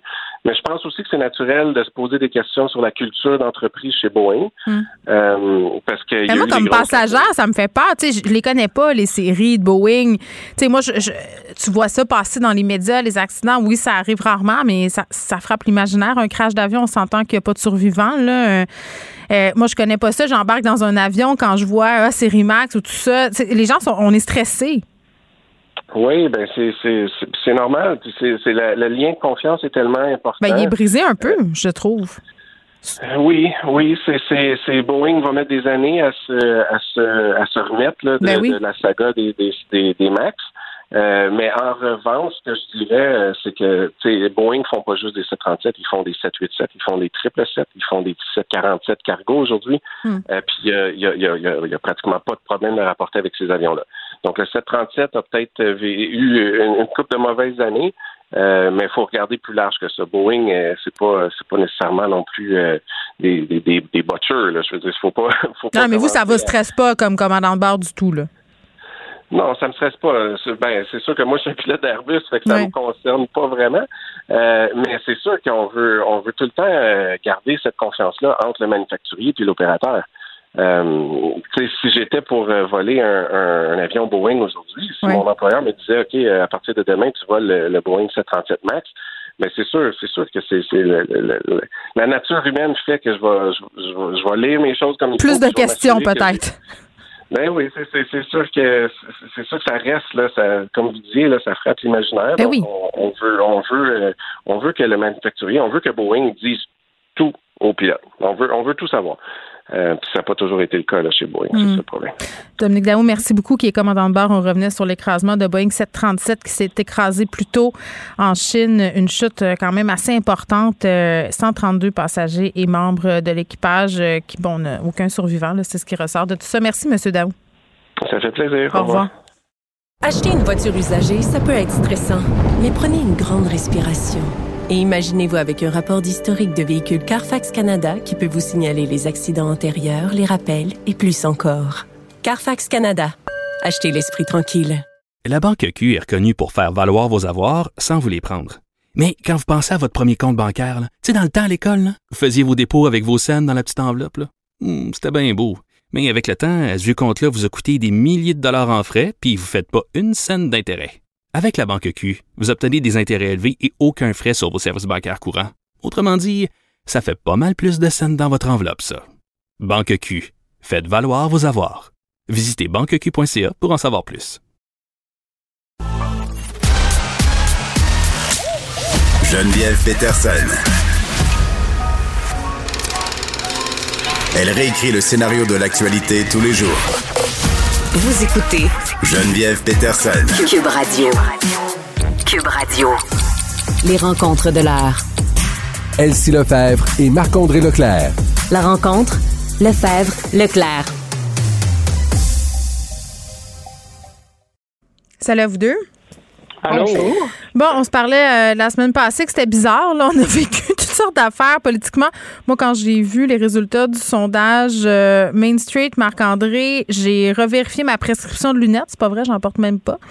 Euh, parce que, bon, on, on a des intentions de vote, je le rappelle, mais CAC 36 suivi du Parti conservateur 24% Oui, oui, oui, ce matin, pour un lundi matin, effectivement, c'est ça, ça fesse. Oui, c'est peut-être le printemps. C'est peut-être le. C'est peut-être le printemps euh, qui est arrivé au cours des dernières heures, mais effectivement, donc la CAC 36% le Parti conservateur du Québec 24, Québec solidaire 17, les libéraux de Mme Andelade à 16 et le Parti québécois à 7% Bon, c'est une maison de sondage au cours, euh, moi je vais vous dire, en- en- entre nous, là, euh, entre nous trois, je sais qu'il n'y a personne qui nous écoute, mais entre nous, euh, moi quand j'étais chef de cabinet au fédéral, Main Street, là, c'est pas la maison de sondage que je regardais le plus euh, attentivement quand j'avais des sondages qui arrivaient sur mon bureau. Mais il y en a d'autres. Il y a Synopsis Recherche Marketing qui ont fait le- sensiblement les mêmes chiffres. Ouais, c'est ça. Mais moi, c'est pas, c'est, c'est, c'est pas une maison que, que, que Main Street que, que, que je portais beaucoup d'attention. OK. J'avais mes préférés qui étaient, qui étaient d'autres, qui étaient des légers, qui étaient des euh, euh, Angus Reid, euh, qui étaient euh, donc Ipsos. Donc j'avais mes, j'avais mes préférés.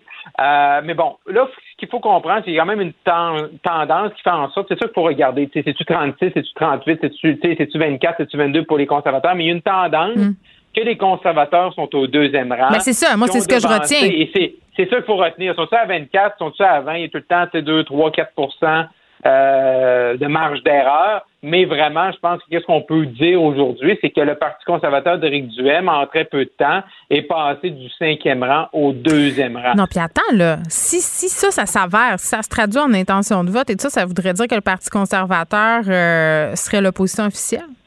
Quand même fou, là. Oui, ben là, c'est ça. Si 24. Il y a beaucoup de si, là. Il y a beaucoup de Ouais, il y si. a beaucoup de si. Parce que parce qu'on a notre système parlementaire, bon, on est système parlementaire britannique, Mhm. uninominal à un tour. Donc, on va une fois aux urnes, puis c'est la personne qui remporte le plus grand nombre de votes qui, qui remporte. C'est pas un deux tours où tu peux aller chercher 50% comme ça se passe, exemple, euh, du côté de la France. Donc, dans notre système à nous, qui est bien imparfait, ton 24% s'il est concentré dans quelques circonscriptions, euh, ça peut t'aider à faire rentrer quelques députés, mais s'il est euh, mal réparti, ben ça peut te désavantager également. Fait que oui, il y a beaucoup de si dans ma phrase, tu as raison Geneviève, mais je pense que M. Duhem doit être content de ça. C'est très bon parce qu'on est dans la saison, puis présentement, là, au-delà qu'on soit le printemps, on est à quelques mois d'élection. C'est la saison du recrutement des candidats et il n'y a rien de mieux qu'un sondage comme ça pour t'aider d'aller Mm. chercher des candidatures sur le sens du monde. Bon, et là, on peut se demander comment ça va influencer la suite, elle-ci. Ben oui, puis Marc-André touche le point crucial, c'est qu'à ce moment-ci, puis tu sais, on parle souvent de la course euh, à la chefferie conservatrice, on va en parler tantôt, mais tu sais, l'effet, Donc, l'effet de ces sondages-là sur euh, effectivement les candidatures, sur les députés sortants aussi. Donc, tu sais, j'imagine les députés du Parti québécois, là, Véronique Yvon, euh, Pascal Bérubé, regardent ça ce matin, ils sont comme oui, tu sais. Ils doivent être déprimés, c'est un chaud temps, là. Ben, c'est ça. Donc euh, là, dans la projection du sondage de ce matin donnerait, par exemple, un seul député au Parti québécois. Mm. En même temps, comme Marc-André a dit, il faut prendre ça avec un grain de sel, dans le sens que c'est la grande tendance. Tout le monde sait que ça va être très difficile, par exemple, pour le Parti québécois. Tout le monde sait, s'entend que la CAQ devrait être élue, mais là, les luttes. Donc, Québec solidaire, parlons-en un peu, Québec solidaire est forte dans les milieux urbains. Donc, à Montréal, on gagnait euh, des comtés. Ils ont deux comtés à Québec. Puis ensuite, ils ont deux comtés dans les régions du Québec, mais dans des dans des villes, donc à Sherbrooke puis euh, en Abitibi. Donc, euh, ah, euh, donc, c'est ça. Donc, est-ce que Québec solidaire va maintenir ces, ces gains-là? Parce qu'en principe, Québec solidaire, c'est eux, là, dans les derniers mois, qui se disaient, OK, on est dans une montée. On est la, la vraie opposition. Donc, il y a des hmm. chiffres là-dedans qui sont un peu inquiétants aussi pour Québec solidaire. Est-ce que ça nous montre, euh, et je pose la question à, vous deux, là, est-ce que ça nous prend, euh, ça nous montre que Gabriel Nadeau-Dubois, comme porte-parole, tu sais, ben, non, lui a cédé ben sa place, ça fonctionne pas? Ben c'est ça, c'est ben il y a pas en tout cas l'effet wow euh, qu'on qu'on se serait attendu. Ben oui, c'est ça, c'est très, très bon dans la c'est ça, il est bon dans la joute parlementaire, mais Manon Massé avait un aura, une aura que peut-être lui euh, a pas auprès des Québécois. Marc-André? Ben, ça, je pense je pense que ça nous montre deux choses. Effectivement, je suis d'accord avec elle. Si ça nous démontre euh, que ces gens-là n'ont pas un aura, mais autant c'est la même chose pour pour M. Nadeau Dubois, pour Mme Andelade et M. Saint-Pierre Plamondon, les trois chefs de l'opposition principaux hmm. présentement qui sont à l'Assemblée nationale ne sont pas capable de se démarquer. Et ça, je pense c'est la façon que M. Duhem est capable. La fois qu'on parle de M. Duhem parce qu'il propose des idées qui détonnent des autres. Il est capable d'avoir un narratif, il est capable d'avoir un contraste.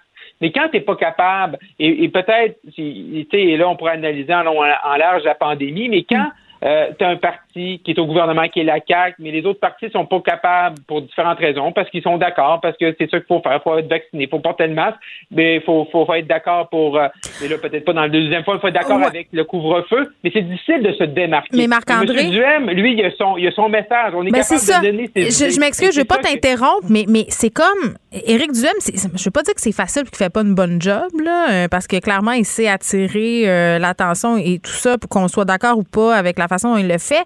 Mais il arrive comme dans une position qui est très avantageuse, entre guillemets, parce que, tu sais, les oppositions sont là, il y a la fatigue du pouvoir pour eux autres aussi, euh, il y a le fait qu'on a traversé la mm-hmm. pandémie, puis lui, elle fait comme arriver comme, entre guillemets, un sauveur. Tu sais, c'est la position quand même la plus enviable, sérieusement, à, à ce niveau-là. Oui. Ben oui, puis en plus, c'est qu'un parti comme euh, le parti de M. Duhem, c'est que là, il n'a pas encore montré ses propositions. Donc, une fois qu'il chiale puis qu'il dit Ah, ça, ça marche pas, euh, on est trop endetté, il y a trop de bureaucratie, on paye trop d'impôts, là, tu sais. C'est quoi là, concrètement que tu vas faire? Puis ça fait un peu penser à la DQ. Mario Dumont était à l'époque, puis c'est un parti de droite, la DQ.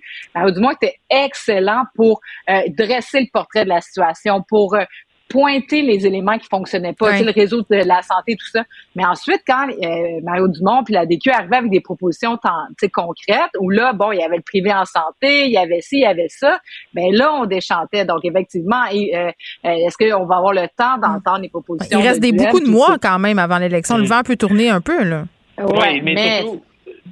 Ben, surtout, surtout, oui, surtout qu'il faut regarder aussi, c'est au-delà des, des, tantôt ici parlait des, des régions du Québec, c'est Montréal, Québec, tout ça, les, les, les, hmm. centres plus urbains, les centres plus ruraux, mais également au niveau des tranches d'âge. Hein, chez, chez les 65 ans et plus, c'est 55% pour la CAC comparé à 8% pour Éric Duhem. Mais si on s'en va chez les 18-34, c'est 36 pour M. Duhem, 36% pour Québec solidaire et seulement 9,5% pour la CAQ. Et on sait mm. que c'est les plus vieux qui vont voter. Fait que ça aussi, c'est un autre défi pour les conservateurs d'Éric Duhem. Mais tu penses pas que les, jeunes, les jeunes qui sont fâchés de la pandémie, qui ont marché puis qui ont manifesté, ils vont sortir voter? Tu penses pas ça? Moi, je pense ça, qu'ils vont sortir bien ben plus peut-être. Oui, mais ça, reste un défi. Ça reste un défi, mais également, c'est tout le temps en élection, c'est qui est motivé d'aller aux urnes? Parce qu'il faut quand même que tu te déplaces. Nous, on aime ça, la politique.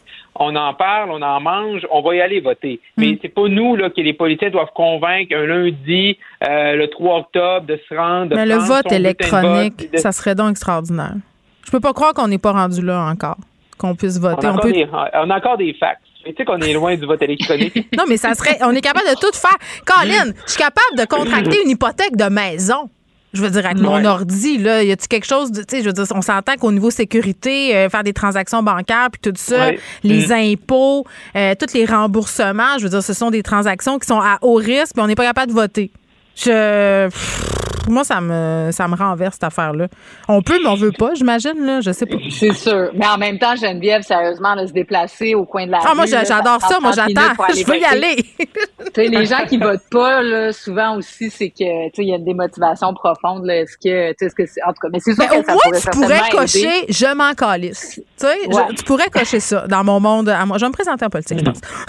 Oui, On va t'organiser ça. On va Hey, t'organiser ça. ouais, Marc-André, tu vas m'organiser ça, puis tu vas, elle, si tu vas gérer les scandales que je vais générer au fur et à Ah, mesure que je vais me prononcer sur Ouais, différents non. sujets. Oui, il faudrait que je me calme un peu, je pense, euh, Oui. et que je, et je modère mes transports. L'authenticité, Geneviève, l'authenticité, c'est, c'est payant Oui. en politique. Je le sais pas, regarde. Euh, je sais pas, je sais pas. C'est ouais, peut-être. On, on verra pour plus tard. Euh, l'authenticité dans la ligne de parti, tu sais, c'est ça qu'il faut Exactement. réussir à obtenir. Pas facile comme. Là, on est tous euh, sur le bout de nos sièges parce qu'on attend le budget de demain. Le gros suspense. Nos chèques, ça va être quoi? Ça va être quand? Qu'est-ce que M. Legault nous a promis? Là, son fameux budget de compensation ici.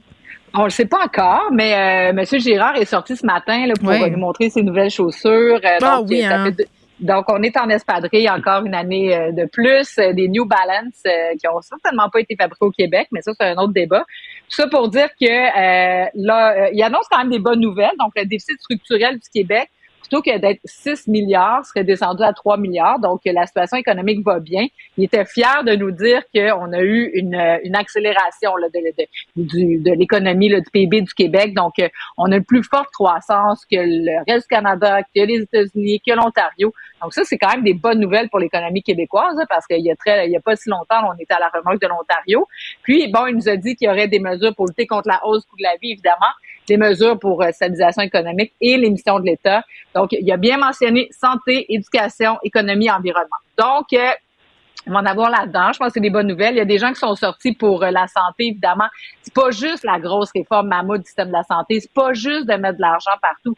Faut aussi investir dans les soins à domicile. Donc, la FADA qui est sortie là-dessus. Moi, j'y crois beaucoup. Aux soins à domicile, il faut faire un virage là, en- Mhm. dans, dans la prévention puis dans l'accès aux soins de première ligne. euh, beaucoup de. Donc, demain, euh, quel type de budget ça va être? Tu sais, dans- à l'époque, euh, tu sais, Bernard Landry, par exemple, qui a été euh, un ministre très interventionniste, donc il y avait des mesures, là, beaucoup de petites mesures pointues, ça allait chercher. Est-ce que euh, la stratégie, ça va être d'aller chercher tout le monde avec plusieurs mesures ou un chèque ou deux, comme euh, on en parle depuis les derniers jours, ça on va le savoir demain. Il n'y a pas moyen de savoir avant ça. Mais bref, euh, je pense que ça va être somme toute des bonnes nouvelles. Puis bon, c'est sûr que les oppositions euh, vont vouloir attaquer pour dire qu'on essaie de se faire du crédit politique, euh, mais en même temps, on sort d'une pandémie, on est à l'aube d'une possible récession, donc euh, c'est certain qu'on doit faire fonctionner l'économie québécoise puis réinvestir dans plusieurs missions qui ont été affectées pendant la pandémie. moi, je, je rêve d'un moment où on pourrait comprendre à quel point ça a des impacts sur nos vies. Parce que, tu sais, Marc-André, tu me corrigeras si je me trompe. là, quand moi, je me ferais présenter un budget comme citoyenne et tout ça, tu sais, je vois ça aller, je dis OK, OK, OK. Mais c'est jamais très clair. Tu sais, J'ai l'impression que c'est un peu abstrait, que ça me touche pas personnellement. Tu sais, tout- les gens se sentent majoritairement comme ça, là, sont intéressés à savoir, veulent savoir justement la, la question de la récession, de l'inflation. Mais, mais j'aimerais ça qu'un gouvernement réussisse à nous vulgariser ça à un moment donné. C'est bien beau se mettre en espadrille, M. Girard, là. Mais si t'es Ouais. en espadrille, explique-moi-le, à moi aussi qui est en espadrille, mettons. Tu comprends-tu ce que je veux dire? Ouais. Ouais, non, je comprends. Puis je, je pense, je pense que c'est le défi de tout politicien. C'est quand les gens disent OK, il faut baisser les OK, faut baisser. On s'en va en, en- en Mm. récession. Ben, ou on fait ça. C'est quoi les impacts? tu sais? c'est Parle-nous quoi les impacts? Mais, mais demain, là, ça va être rempli, là, ça va être des dizaines, des centaines de pages, mais de mesures directes, indirectes, qui vont influencer nos écoles, nos hôpitaux, les soins longue durée, qui vont influencer nos, nos- l'aspect plus fiscal, euh, nos impôts personnels, no- no- no- notre portefeuille. Donc, euh, mais ça, c'est c'est très difficile, hein, parce que toi aussi, il y, a une notion aussi des montants. Tu sais, on dit 5 milliards, 6 milliards. c'est mais- ça. c'est c'est tellement rendu gros comme année, tu sais, puis il y a tellement, exemple, au fédéral, il y a eu des déficits tu sais, de, de 100, 200, 300, 400 milliards, comme année, tu dis, c'est- ça vaut quoi cet argent Ben, On a l'impression qu'on imprime de l'argent aussi. Tu sais, Ouais, ah, ils ont juste à faire fait. ci, à faire ça. hein, On va payer ci, on va payer ça. Tu sais, à un moment donné, euh, on le prend quelque part, cet argent-là. là. Dans nos poches. souvent. mais mais il faut écouter le discours du budget. Ça, c'est le moment fort, où dans le fond, on vulgarise euh, ce qu'il y a dans le budget, puis le gouvernement va faire ressortir là-dedans ses grandes priorités. Donc, euh, dans le discours demain, on va avoir la trame aussi de ce qu'on va avoir comme discours électoral de la CAQ dans, dans six mois. Parce que, veut, veut pas, là, on réinvente pas des priorités. Donc, les priorités de la CAQ d'aujourd'hui seront certainement les priorités dans six ah, mois. c'est là que ça peut être proche, le fait de dire que c'est un budget électoraliste, mais en même temps, un budget, c'est là que tu mets ta couleur politique. Fait que ça n'a pas le choix de, d'incarner ce que ce que tu ce que as promis. Ben, de toute façon, demain, là, vous allez être rivé à ça, vous allez interpréter tout ça, vous allez nous revenir mercredi avec vos grandes interprétations. Avant de se quitter, euh, Elsie t'a promis qu'on reparlerait de la course à la chefferie avec mhm. Marc-André. Euh, on commence par jaser de Pierre Poilievre qui termine sa tournée du Québec. Oui, M. Poliev termine ça aujourd'hui du côté de Montréal et Laval. Donc, quand même, euh, je regardais un peu là, à distance ces, rassemblements. Je voyais samedi soir à Québec euh, près de 500 personnes. Au, euh, du côté là, à Québec, dans le comté de Gérard Deltel, dans le coin de, de Le Bourgneuf. Donc, il y a une bonne, une bonne participation également. Il avait fait une activité avec Yves Lévesque plutôt là, samedi à Trois-Rivières. Donc, euh, on sent là, que même des anciens députés conservateurs québécois de la région de Québec, Daniel Petit, entre autres, dans Charlebourg-Saint-Charles, qui l'ont appuyé. Donc, euh, je pense une tournée qui s'est bien passée. Là, c'est Jean Charest. On se rappelle que la semaine passée, M. Mm-hmm. Charest, au début de la semaine, a annoncé qu'il avait la COVID. Et là, euh, l'invitation circule un peu là, dans les, sur les médias sociaux que jeudi soir, ce sera du côté de Laval, au Château Royal. Euh, Monsieur Charret va, être, va faire un rassemblement au Québec pour la première fois. On se rappelle que son premier rassemblement à Calgary, là, euh, 50, 100 personnes, euh, je veux dire, c'était assez un peu, c'est assez tranquille, c'était assez mollo, comme on dit, comme M. Legault aime le dire. Donc, euh, ça sera vraiment, je pense, un premier test pour lui au Québec, à Laval, dans ses terres un peu québécoises. Là, il peut pas passer à côté. Hmm. Et en fin de semaine, on a appris que deux autres candidats se sont lancés dans, dans la course, deux députés là, euh, que même moi qui ai travaillé avec eux, là, je peux pas dire que c'est ceux qui m'ont plus resté en tête ou que, que ceux desquels j'ai plus de souvenirs. Mais euh, Scott Etchison et Mark Dalton, un de l'Ontario, un du euh, de la Colombie-Britannique. Ce qui va être intéressant de voir, c'est s'ils vont être capables de ramasser le 300 000. Là, mais hmm. là, on est rendu à tout près de huit candidats, candidates qui sont sur la course.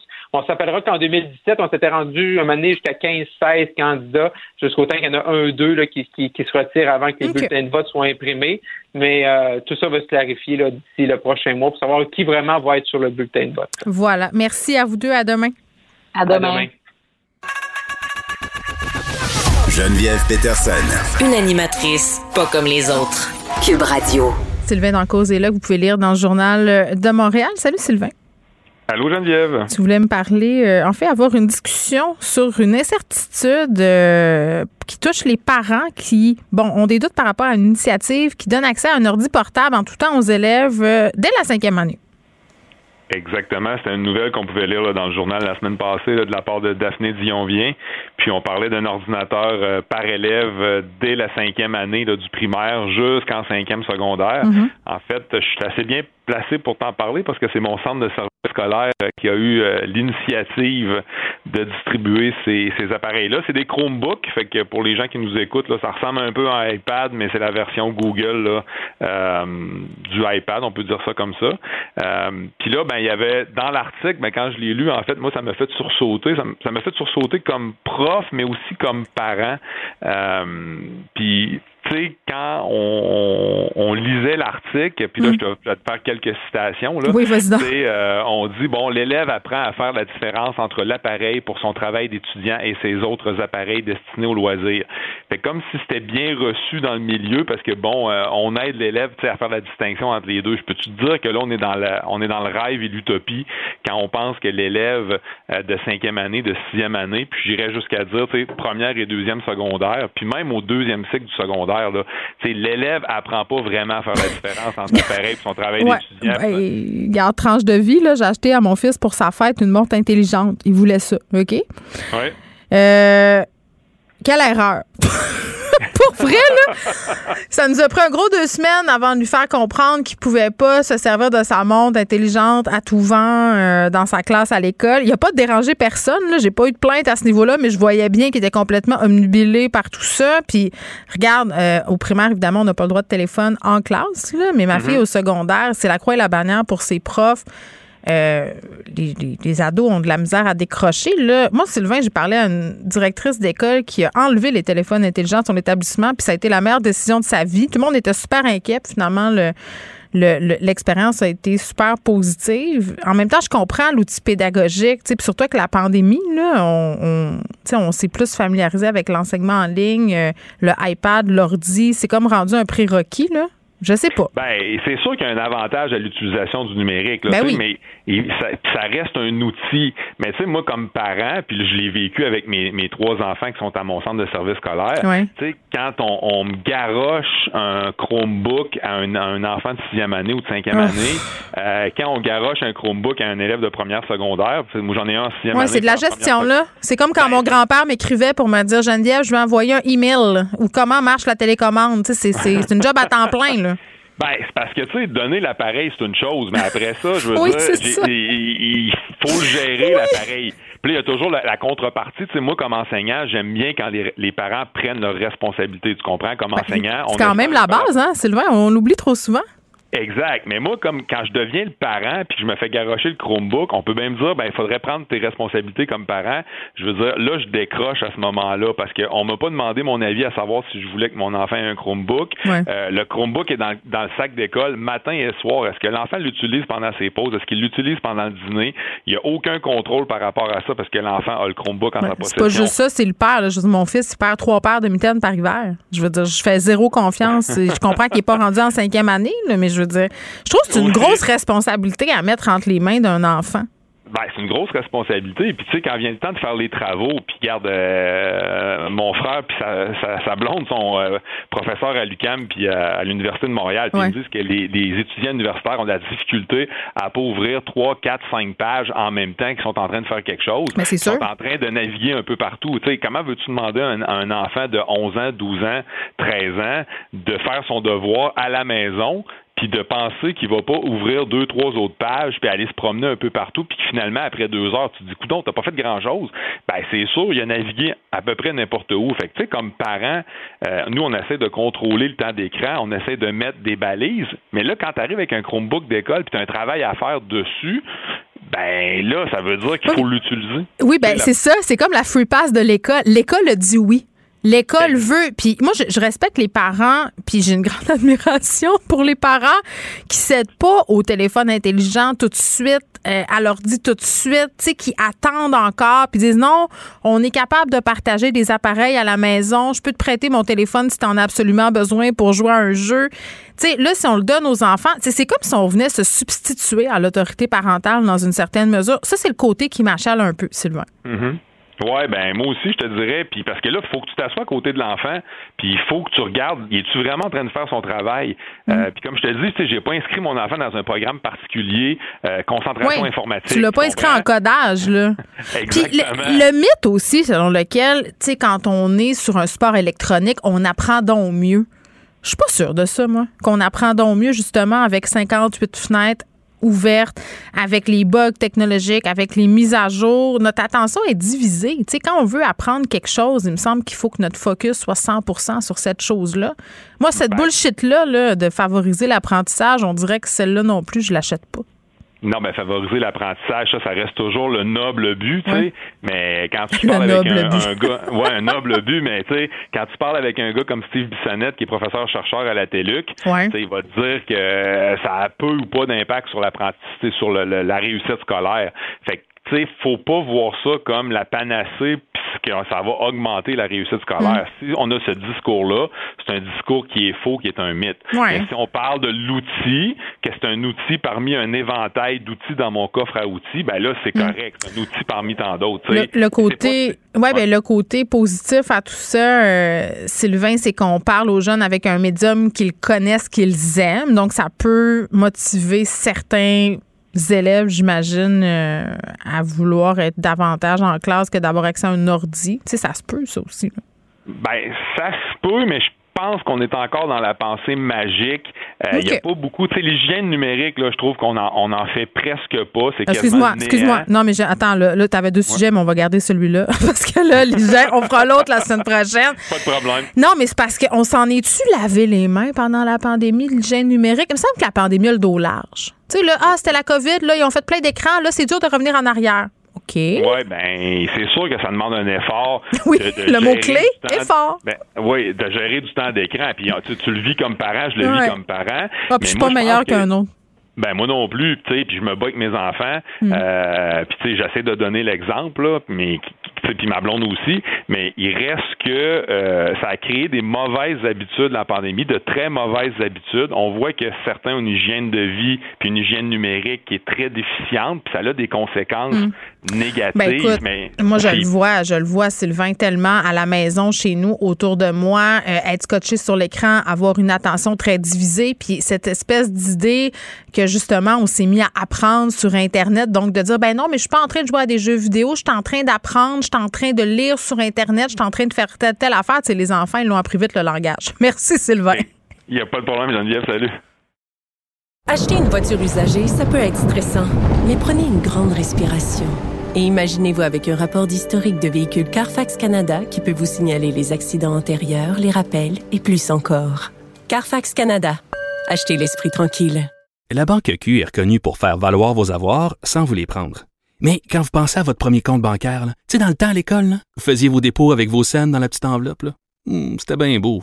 Mais avec le temps, ce vieux compte-là vous a coûté des milliers de dollars en frais, puis vous ne faites pas une scène d'intérêt. Avec la banque Q, vous obtenez des intérêts élevés et aucun frais sur vos services bancaires courants. Autrement dit, ça fait pas mal plus de scènes dans votre enveloppe, ça. Banque Q, faites valoir vos avoirs. Visitez banqueq.ca pour en savoir plus. Geneviève Peterson. Brillante et éloquente, elle expose toutes les facettes de l'actualité. Cube Radio. Cube Radio. En direct à LCN. 14h30, c'est le moment d'aller retrouver notre collègue dans nos studios de Cube Radio, Geneviève Peterson. Salut Geneviève. Salut Julie, je suis contente de te retrouver. Ben, ben oui, moi aussi, c'est ça, fait longtemps. parce que j'ai l'impression que ça fait une éternité qu'on ne s'est pas parlé. Euh, très heureuse, moi aussi, Geneviève pandémie qu'on vit, ben là, on est à la fin, mais ça fait quand même deux ans que ça dure. La guerre en Ukraine, tout nous coûte plus cher. Bref, on a l'impression qu'on contrôle plus rien hein, mhm. ces derniers temps. Mais il y a quelque chose qu'on peut toujours contrôler. Pour certains, c'est son corps. Et avec le printemps qui s'en vient, les maillots de bain, autant chez les les femmes que chez les hommes. Tu voulais nous parler aujourd'hui de la bigorexie. Oui, c'est un article qui a attiré mon attention dans le Journal de Montréal parce que tu le dis, quand on a l'impression qu'on perd le contrôle sur son environnement, les gens qui ont tendance à avoir des troubles alimentaires parfois resserrent le contrôle euh, sur leur alimentation pour tout de suite se, d'être mieux dans leur tête. Évidemment, là, ça n'a pas l'effet escompté. La bigorexie, c'est un mot qu'on connaît un peu moins. Là. Quand on parle de troubles alimentaires, on a souvent en tête anorexie, boulimie. On a entendu parler mhm. d'orthorexie, c'est l'obsession de bien manger. La bigorexie, c'est une composition de deux choses, euh, c'est-à-dire être un peu obsédé par son alimentation et aussi par l'idée de faire du sport. Et là, tu le dis, le printemps s'en vient. Et là, je sais pas pour toi, mais moi, ma boîte euh, courriel, que ce soit sur Instagram ou un peu partout sur les médias sociaux, est remplie de messages d'espèces de coach de fitness, puis de coach de vie, de bien-être, d'alimentation qui me vantent les mérites d'un entraînement pour avoir un beach body. Et là, on va mettre tout de suite quelque chose au clair. Julie, là, je vais t'expliquer c'est quoi le beach body. C'est assez facile. C'est quoi le beach body? C'est le corps que tu as sur la plage. Ça, ça finit là. OK? Fait que, que tu sois grand, petit, gros, mince, vieux, jeune, tout le monde a le droit d'être sur la plage avec son corps. Donc, arrêtez là, de me faire suer avec votre beach body. Là, c'est juste pour faire sentir mal euh, les gens puis qu'on, nous vende toutes sortes de cossins qui fonctionnent pas de toute façon sur Instagram. Mais bon, ça, c'est pour le commun des mortels. Il y a des gens que ça peut titiller. Moi, j'en ai des troubles alimentaires. Puis à chaque fois que je reçois ces offres-là, je me dis Attends un petit peu. C'est correct? Là, c'est important ce que tu viens de dire. Toi, T'en as des troubles ah, ben alimentaires? Oui. Ah, ben oui. déjà vécu? Ah, ben j'en viens encore parce qu'on se sort jamais de ça. Hein. C'est comme l'alcoolisme, c'est qu'on apprend à vivre avec, on apprend à les gérer. Et c'est clair que moi, dès qu'il y a quelque chose qui dérape dans ma vie, euh, quand ça va pas, quand j'ai l'impression que je perds le contrôle, la première mm. chose que je, que je reprends, euh, c'est mon obsession sur le poids, sur bien manger, sur m'entraîner. Maintenant, je vais mieux. Mais tu sais, il y a des signaux, Julie, auxquels il faut être attentif. Tu sais, dans, dans l'article du Journal de Montréal, il y avait un témoignage d'un homme qui disait, tu sais, à un moment donné, quand quand tu es rendu que tu vas plus manger chez tes amis, parce que là, tu dis, ah ouais, mais là, je pourrais pas contrôler euh, ce qui va être dans mon assiette. Ça va avoir des impacts euh, sur mon entraînement, sur mon poids, sur mon apparence. Et quand faire du sport, c'est plus un plaisir, tu sais, ça devient une obligation. Là, on parle de gens qui, des fois, s'entraînent deux, trois heures par jour, Julie. sais. oui, c'est ça, parce que dans notre tête, le, sport, évidemment, c'est bon, mais ça doit être d'abord bon pour notre santé mentale ben plus que pour euh, pour la santé. Ben oui, mais c'est parce qu'il faut défaire. Oui, oui. Ben non, mais tu as raison de le dire comme ça parce que tu sais ce qui est dit dans ce texte-là, c'est que la biorexie, ça peut mener à des problèmes de santé mentale. C'est quand ça devient malsain puis obsessionnel euh, que ça devient problématique. Puis c'est super mm pernicieux parce que oui, faire du sport, c'est bon. Puis tu sais quand on voit une personne autour de nous qui a donc l'air de bien manger, qui va au gym, on l'admire, on dit cette personne-là est donc bien bonne, a donc bien plus de volonté que moi. Puis la plupart du temps, mm. euh, ces gens-là ont des comportements sains, mais dans une infime partie de la population, ça peut virer euh, à l'obsession. Et là, on se met à prendre des poudres alimentaires, à suivre toutes nos calories dans nos téléphones, euh, à avoir des apps d'entraînement. Puis l'idée même de ne pas pouvoir s'entraîner une journée ou de déroger à son plan alimentaire, ça crée une détresse. Puis ça occupe beaucoup, beaucoup de place dans la tête des gens. Ça devient des pensées obsessionnelles sur le sport, sur la nourriture. Euh, puis évidemment, avec la pandémie, ben, ces troubles-là se sont accentués.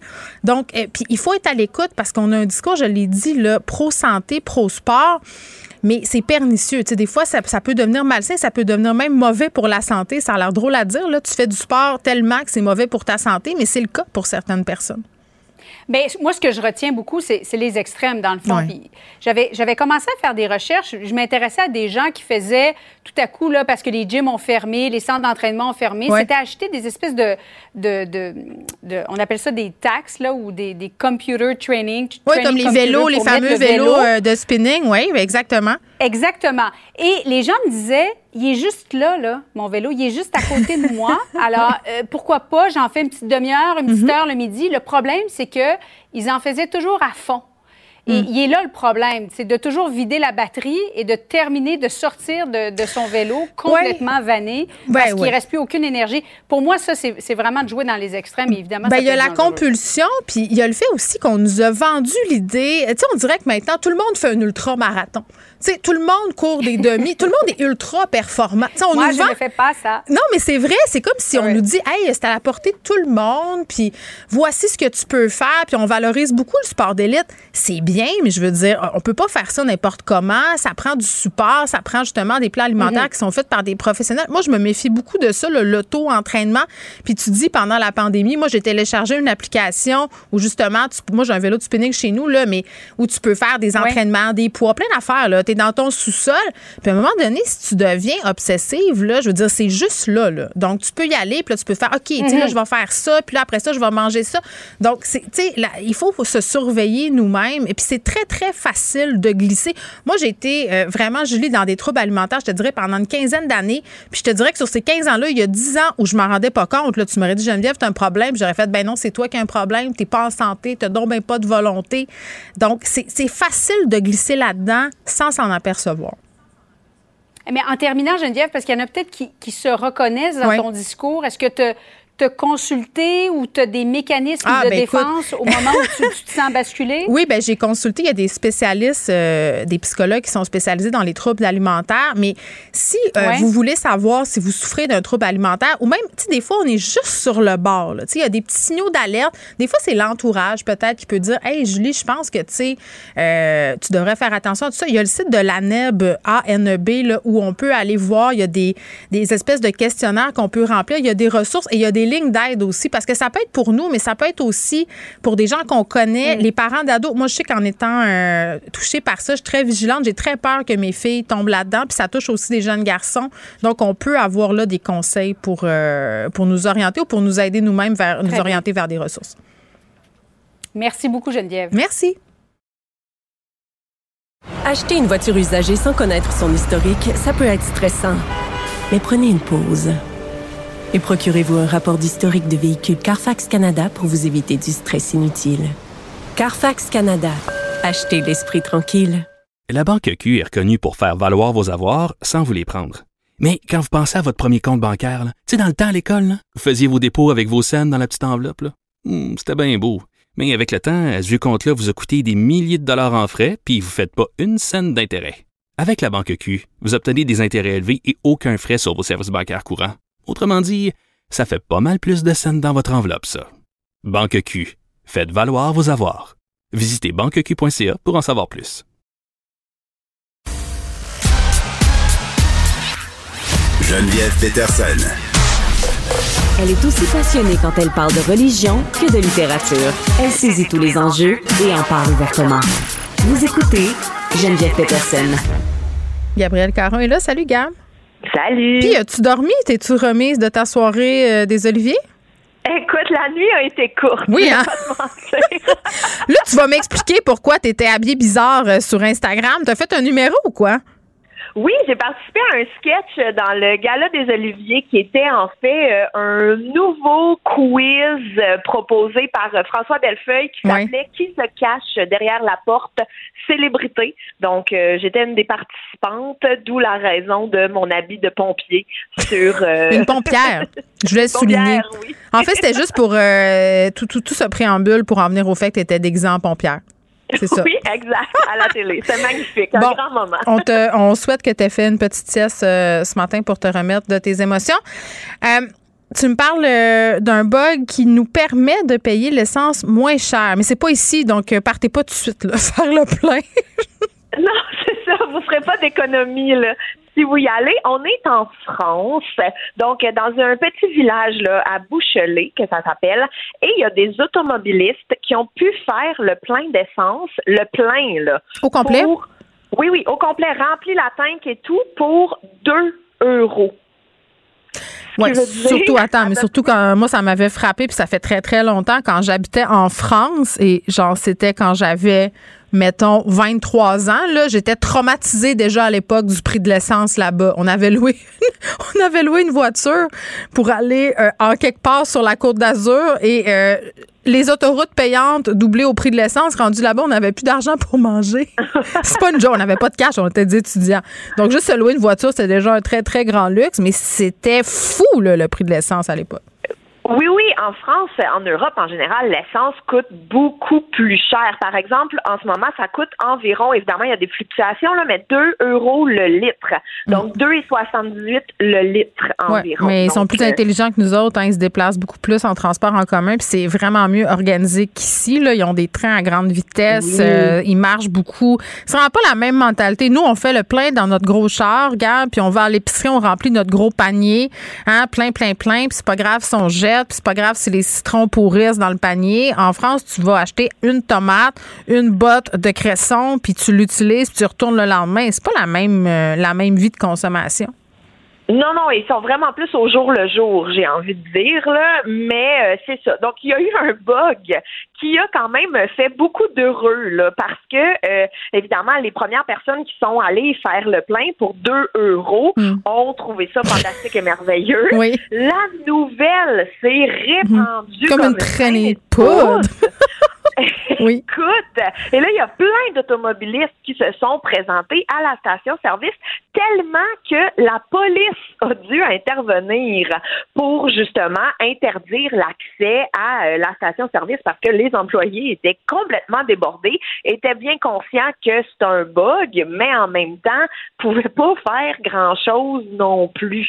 Donc, ça a vraiment créé une commotion dans ce euh, tout petit village de France. Ben, tant mieux pour les chanceux euh, qui ont pu faire des économies très, très momentanées. C'est ce que j'ai envie de dire. Des fois, il y a un dieu. C'est comme quand tu trouves 20 pièces dans un vieux manteau d'hiver que tu ressors hein, à l'automne et tout ça, ou que tu le sers au printemps.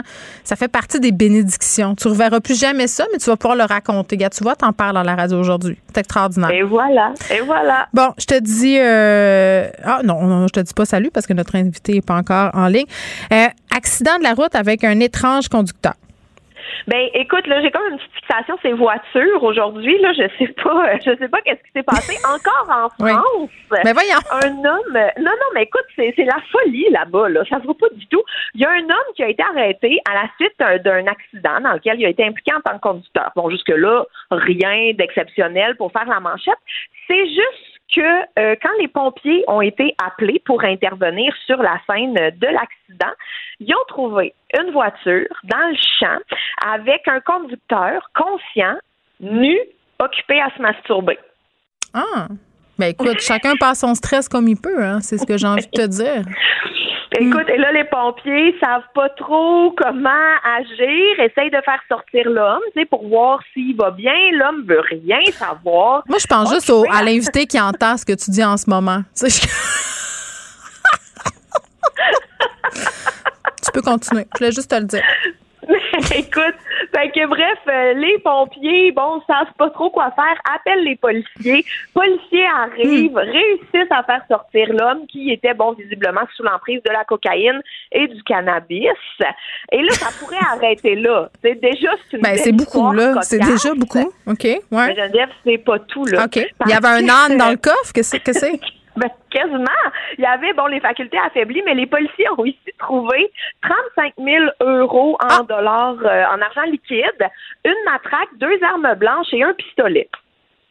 Ben écoute, écoute, euh, il a fait un accident parce qu'il se dounait, puis il y avait beaucoup d'affaires dans sa voiture. C'est ce que je dirais. De tout pour faire un monde. OK, bye bye. Et voilà, salut. Inspiré de la série Balado, J'ai fait un humain où des personnalités publiques se confient sur leurs histoires de maternité, découvrez maintenant le livre J'ai fait un humain de l'humoriste Gabriel Caron. Un ouvrage où l'autrice raconte avec sincérité et autodérision son entrée dans la vie de maman. Le livre J'ai fait un humain de Gabriel Caron aux éditions Très Carré, disponible sur cubelivre.ca. Vous écoutez Geneviève Peterson. Cube Radio. Des fois, il y a des petites transitions que je qualifierais de Denis Lévesque. À l'émission, là, on vient de parler euh, bon, d'un homme qui a fait un accident dans des circonstances particulières. Et là, parlait d'un sujet très, très grave, euh, ce qui se passe en Birmanie. Euh, Puis, je disais en début d'émission qu'on est très, très sensible à ce qui se passe en Ukraine. Il y a d'autres conflits qui se déroulent euh, sur la planète et qui, malheureusement, n'attirent pas autant l'attention. Je pense que c'est le cas de la Birmanie. On a jasé une couple de fois avec Yann Roche, qui est un prof au département de géographie de l'UCAM, qui est spécialisé, euh, bon, des questions qui visent euh, la géographie asiatique, sud-asiatique. Et là, euh, il y a du développement. C'est quand même un développement assez important qu'on ose dire euh, qu'il y a eu un génocide. Il est là, Monsieur Roche, bonjour. Bonjour. Bon, j'imagine euh, que comme tout le monde, vous, vous suivez peut-être un peu moins ce qui se passe en Birmanie au profit de l'Ukraine. C'est terrible de se dire ça. Hein. J'ai l'impression qu'on a une empathie à deux vitesses. Oui, ça a déjà été évoqué d'ailleurs par beaucoup de personnes qui disaient qu'il y a plein d'autres pays dans le monde où il y a encore des, des crises humanitaires depuis plus longtemps et que donc pourquoi spécifiquement l'Ukraine? Mm-hmm. euh, Les gens posent la question, peut-être la question nucléaire euh, entre en ligne de compte. Ben, c'est sûr. Mais bon, ça c'est un autre élément. Ben, la, la, question nucléaire, la question des ressources, la question que c'est une superpuissance, la Russie, euh, que ça soit une confrontation avec l'OTAN aussi, là, c'est pas tout à fait bon le même statut de pays que la Birmanie, malheureusement, c'est ce que j'ai envie de dire, parce que ce qui se passe là-bas, c'est assez terrible. Euh, il y a eu ce coup d'État, mais en ce moment, qu'est-ce qui se passe? Est-ce que l'armée est toujours au pouvoir? Oui, je ne sais pas si vous vous souvenez, quand on en avait parlé, vous aviez posé la question de savoir s'il euh, y avait possibilité qu'elle finisse par se, se lasser un petit peu et puis relâcher un petit peu sa, sa poigne sur la population. Je vous avais dit que je n'étais pas très optimiste, puis euh, les choses n'ont pas évolué du tout dans ce dans ce sens-là. Il y a eu beaucoup de, il y a eu un mouvement de désobéissance civile qui s'est mis en place, puis qui se fait réprimer régulièrement. Il y a des manifestations de temps en temps, puis qui euh, qui sont euh, disons réprimés avec des canons à eau, des balles à caoutchouc, puis des fois des vraies balles. Et puis hmm. effectivement, on n'en parle pas. Mais l'armée n'a pas beaucoup de de comment dire de tendance à, à se calmer ni à, à disons agir de manière assez mesurée au contraire mmh. euh, ils se sentent assez forts Bon, et qu'est-ce qui se passe avec euh, la fameuse euh, Oksan Suki? Là, on se rappelle que c'était une espèce d'icône politique, elle fait de la détention à domicile. c'est elle qui s'est fait tasser par l'armée, par ailleurs. Là. Oui, alors ce qui est intéressant par rapport à Aung San Suu Kyi, c'est que vous vous souvenez qu'elle a même eu un, un, statut particulier de la part du Canada, euh, citoyenne d'honneur, parce que justement elle avait lutté contre la, la dictature. Mm.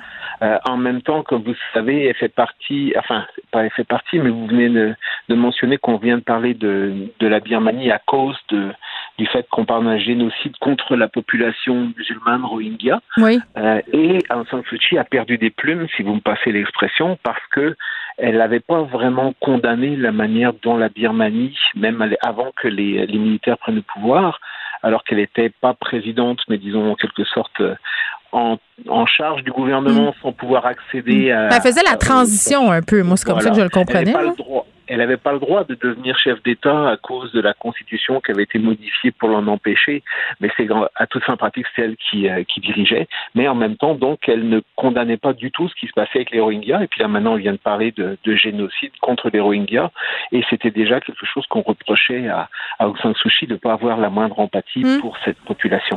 Mais moi, c'est fou. Euh, c'est hier que c'est tombé cette nouvelle-là. Euh, bon, plusieurs notifications, oui. entre autres CNN, et tout ça, chez Excel recherchait sans dire il faut reparler de ce dossier là, euh, génocide, possiblement le plus gros crime qu'un gouvernement peut commettre, puis en même temps, ça fait pas tellement les médias. Non, mais parce que justement, si vous, le terme de génocide, c'est, comme vous savez, ça remonte le, sans faire de l'histoire du, du, terme, ça remonte à, après la Deuxième Guerre mondiale. Mmh, à la Shoah. De ce qui oui, la Shoah. Mais par la suite, il y a eu beaucoup de discussions, et il y en a encore beaucoup, même si c'est devenu... Euh, mmh. Il y a eu une convention contre les génocides à la, à, aux Nations Unies, et qui oblige d'ailleurs les pays signataires, qui sont très très majoritaires dans le monde, à intervenir si un génocide. Mais beaucoup de gens disent, un, c'est difficile de définir précisément ce que c'est mmh. un génocide, et deux, euh, on a tendance à l'utiliser tellement souvent... Que ben oui, mais le président Zelensky, en, en ce moment, ça fait partie de sa stratégie d'évoquer le génocide pour forcer l'OTAN à intervenir. Là, je sais oui, que je vous sors de je... votre zone, là, mais quand même. Oui. Et je suis pas sûr que c'est une bonne idée parce que justement, euh, on peut redire beaucoup de choses et, et, on peut parler de crime de guerre, mais le génocide, comme vous l'avez dit, c'est vraiment au sommet mmh. du type de crime. C'est vraiment. Ouais. Puis ça a quelque chose de, de racial, c'est pas seulement culturel. Est-ce que je me trompe? Totalement, vous avez raison, c'est racial ou religieux. Okay. Euh, mais c'est, on reproche à la définition officielle d'être trop restrictive. Parce que officiellement, selon ça, il y a eu, euh, il y a eu, je pense, trois génocides et l'un d'entre eux, il y a eu donc la Shoah, il y a eu le, le Rwanda, et on parle des Arméniens en, des Arméniens en 1915 par les Turcs, mais le gouvernement turc refuse de le reconnaître. Mais là, tout récemment, on a parlé de génocide aussi pour le Xinjiang et les Ouïghours. On a parlé même de génocide avec les, les pensionnats autochtones. On parle de génocide dans beaucoup de situations. Ouais. Et là, beaucoup de gens disent, à force de l'utiliser, si Zelensky l'utilise, on dit ben écoutez, Oui, ça vient édulcorer le, le, sens de ce mot-là qui est très fort. Totalement. OK. Ben dites-moi, euh, Yann Roche, en ce qui a trait à cette minorité musulmane, là, les Rohingyas, euh, oui. c'est quoi la situation en ce moment? Est-ce qu'il en reste en Birmanie? Est-ce qu'ils se sont tous enfuis? Non, ils se sont pas tous enfuis parce qu'ils n'ont pas forcément tous la, la, possibilité de le faire. Et en plus, les, les, pays voisins, notamment le Bangladesh, sont pas particulièrement euh, ouverts à les accueillir. Pourquoi hein? euh, Pourtant, c'est des musulmans eux aussi. Ben c'est ça. C'est pour ça on ma a question. tendance à pas, ouais. Mais on a souvent tendance à, à avoir beaucoup d'empathie pour des, des, populations quand elles restent chez elles et quand elles arrivent ah, sous ouais, forme hein. de réfugiés, c'est plus la même chose. Euh, donc à ce niveau-là, euh, je ne saurais pas me mettre à la place du gouvernement euh, du Bangladesh, mais je veux dire, euh, ils ont tendance à condamner aussi, mais ils sont pas forcément d'accord pour pour accueillir tout le monde. Oui, pour que le problème soit soit pelleté chez eux, c'est un pays ouais. quand même qui a aussi son lot de problèmes. Mais mais ceux qui restent, est-ce qu'ils continuent d'être persécutés? Ben oui, parce que mais en, même temps, on pourrait dire, sans, je, je c'est absolument pas drôle, mais ce qui se passe, c'est que euh, ils sont pas les seules minorités qui en ce moment sont euh, maltraitées par l'armée. L'armée est réputée pour être particulièrement euh, intense contre les contre les, les, manifestants, mais surtout contre les minorités ethniques. Et il n'y a pas que les Rohingyas. Donc maintenant, donc ils se partagent un petit peu le l'animosité de l'armée. Ils sont plus les seuls à être euh, dans le viseur. l'armée est bien occupée avec les Karen notamment, qui sont pas mal armés et ont tendance à avoir une une guérilla assez assez efficace. Il y a la frontière thaïlandaise qui est très très qui est très très délicate de l'autre côté. Mhm. Vous savez que la Thaïlande aussi c'est un régime militaire, ça c'est une autre affaire. Mais vrai. donc c'est une, une Tout va bien dans ce coin-là. sont- Ouais, ils sont pas les seuls. Donc euh, je, dirais pas qu'ils ont arrêté de souffrir loin de là, mais euh, les choses ne. C'est plate à dire, mais l'attention est aussi sur d'autres groupes. C'est épouvantable, mais c'est ça quand même. Et j'ai compris euh, votre rire comme étant peut-être plus. euh, c'est terrible de, de penser Non. ça et, c'est pathétique. Et, tu sais, c'est- voilà. Euh, Là, la Birmanie, c'est coup d'État après coup d'État. On se demande si un jour on peut avoir un espoir de voir les choses euh, s'améliorer là-bas. Il y a beaucoup de jeunes, par ailleurs, dans ce pays-là, des jeunes qui ont accès aux médias sociaux quand même, d'une certaine façon, Euh, mais des jeunes qui ont peu vu ce que la vie pouvait être sans les militaires au pouvoir aussi. Là. Totalement. Ça, c'est fou, là. Depuis, depuis 2011, il y avait eu un retour à une relative démocratie. Ils ont eu à peu près 10 ans. Mm. Puis il y a un autre élément, euh, sans- revenir sur euh, quelque chose qui pourrait nous ramener presque à l'Ukraine, mais vous savez que le, Mm. le régime a toujours été très proche de, euh, de la Chine. Parce que Ouais. la Chine euh, a des intérêts énergétiques dans la région, des intérêts économiques. Et d'ailleurs, il y a eu des tentatives par l'ONU de faire passer au Conseil de sécurité une, une déclaration pour condamner ce qui se passe et la Chine a bloqué. Donc, euh, on peut même pas penser à une intervention ou du moins à des mesures vraiment efficaces de l'extérieur parce que la Chine, disons finalement, ça la dérange pas du tout qu'il y ait un régime autoritaire. Vous savez que Ben, ça les dérange pas. Ouais, ben oui, je comprends. Et puis je vais ouvrir euh, la porte que vous avez entrouverte. Puis là, je sais que vous êtes spécialiste de l'Asie, là, je veux pas vous faire vous prononcer sur l'Ukraine, mais on s'est parlé de la Chine durant les derniers Jeux olympiques. Euh, Et là, en- je me posais la question à propos du conflit ukrainien, euh, même si c'est pas dans le même coin, entre guillemets, en quoi ça pourrait affecter la stabilité géopolitique euh, dans cette région-là, en Asie. Est-ce que vous attendez à avoir un effet direct de la guerre en Ukraine, par exemple, sur les pays d'Asie? Parce que vous me parlez euh, que la Chine regarde ça un peu euh, de loin, mais on peut penser Taïwan? à Taïwan. Ben oui, évidemment. Ouais, non, ben, les gens posent tous la question, tout le monde se pose la question. Je penserais pas euh, personnellement, mais ça c'est un avis. Bon, je suis pas dans, je suis pas dans la tête de Xi Jinping, et parfois je pense que c'est très difficile de, de décrypter ce qu'il fait.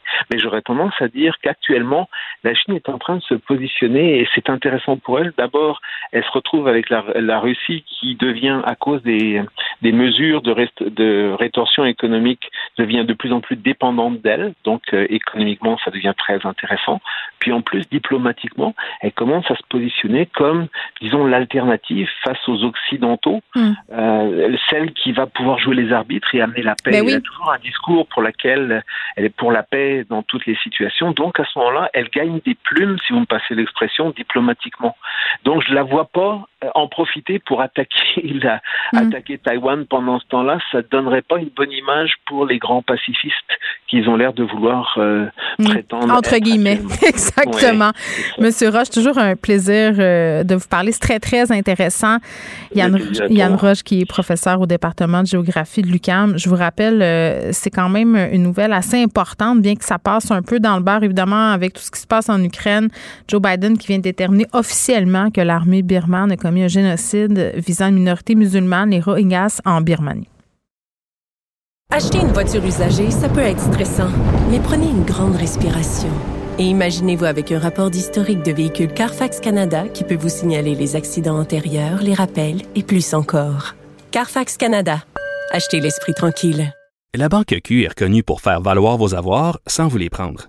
Mais quand vous pensez à votre premier compte bancaire, tu sais, dans le temps à l'école, vous faisiez vos dépôts avec vos scènes dans la petite enveloppe. Hmm, C'était bien beau. Mais avec le temps, ce vieux compte-là vous a coûté des milliers de dollars en frais, puis vous ne faites pas une scène d'intérêt. Avec la Banque Q, vous obtenez des intérêts élevés et aucun frais sur vos services bancaires courants. Autrement dit, ça fait pas mal plus de scènes dans votre enveloppe, ça. Banque Q. Faites valoir vos avoirs. Visitez banqueq.ca pour en savoir plus. Ne vous laissez pas berner par ces prises de position saisissantes. Geneviève Peterson est aussi une grande sensible. Vous écoutez Geneviève Peterson. Léa Strisky. Mais je veux que tu le saches que ça a un effet. Mathieu Cyr. Ouais, mais ça, c'est vos traditions, ça. La rencontre. Il y a de l'éducation à faire. Faut avouer que je suis pour la démarche. La rencontre Strisky-Cyr. Salut à vous deux. Salut. Bon, on continue euh, la discussion sur la bigorexie que j'ai entamée un peu plus tôt à LCN avec Julie Marcoux parce que c'est- c'est- ce texte-là dans le journal de Montréal est, est venu me chercher parce que je me disais, tu sais, c'est- c'est sûr, c'est pas, c'est pas, euh, je veux dire, c'est pas de la nouvelle comme ce qui se passe en Ukraine, mais ça touche beaucoup de gens, l'obsession du corps parfait, Mathieu. Puis je me dis, Mathieu, il pourrait nous en parler, lui qui est comme l'ayatollah du gym. Ben, c'est ça. J'ai trouvé ça drôle que je sois euh, la personne toute désignée pour parler de ça, mais bon, le sujet m'intéresse.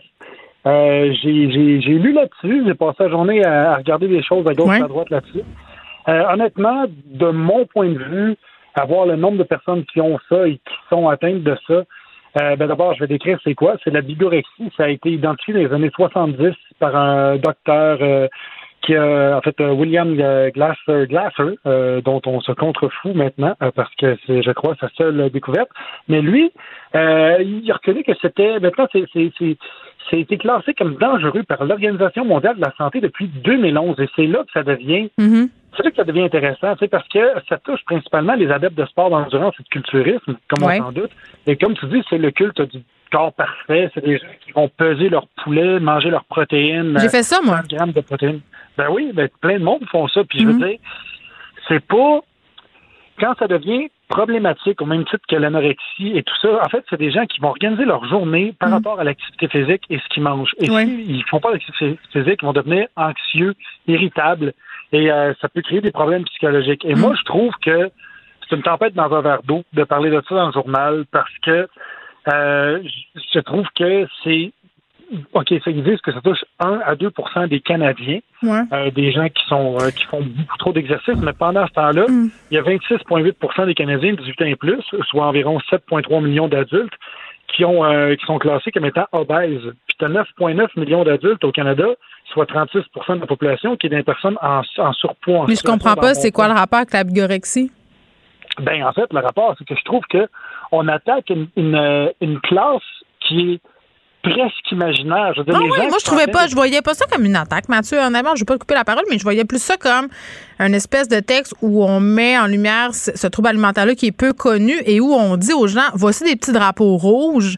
Euh, si vous pensez que là, votre entraînement prend trop de place, par exemple, si vous vous empêchez d'aller souper chez des amis parce que vous pouvez pas contrôler ce qui va être dans votre assiette, si vous avez besoin de vous entraîner deux, trois heures par jour pour vous sentir bien, ben peut-être. Parce que je trouve qu'il y a beaucoup de gens, je pense- ça, je suis d'accord avec toi, là, c'est une minorité de la population qui souffre de bigorexie.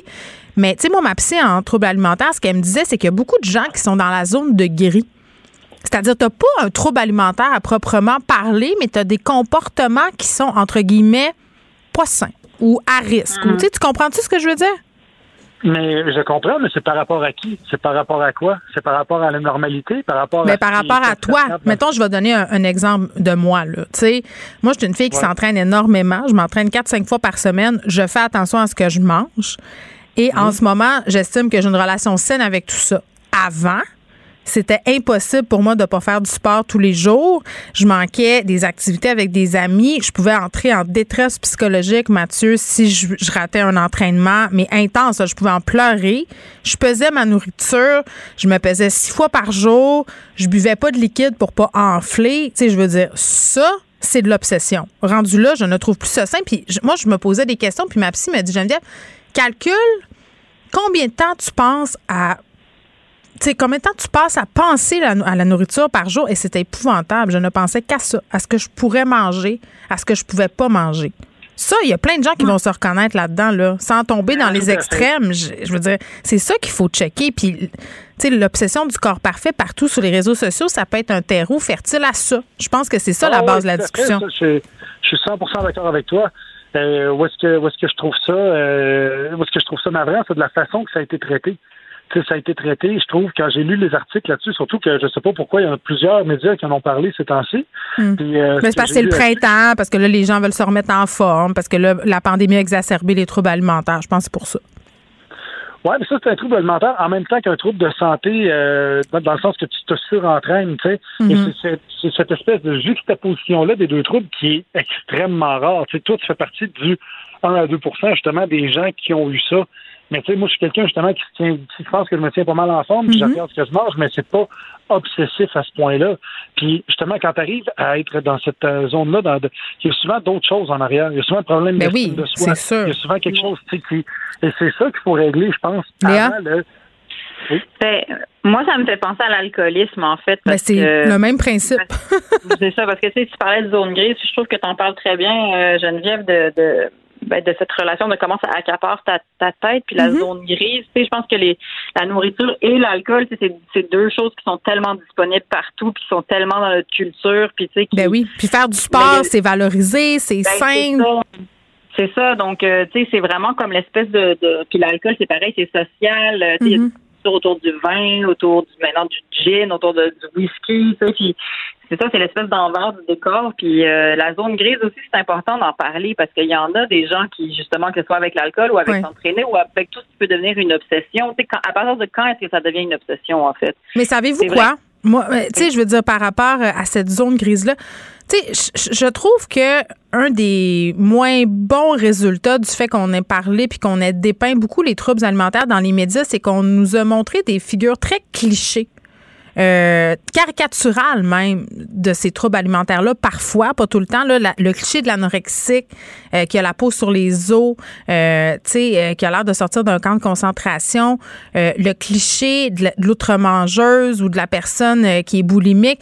On est dans les grands archétypes. Puis justement, les troubles alimentaires, c'est multifacette. Ça n'a pas toujours l'air de ça. Ce qui fait qu'il y a des gens, des fois, qui crient à l'aide, puis les autres disent, ben non, mais pourquoi t'es pas maigre, t'es pas anorexique? Tu sais, je veux dire, tu comprends-tu? C'est comme...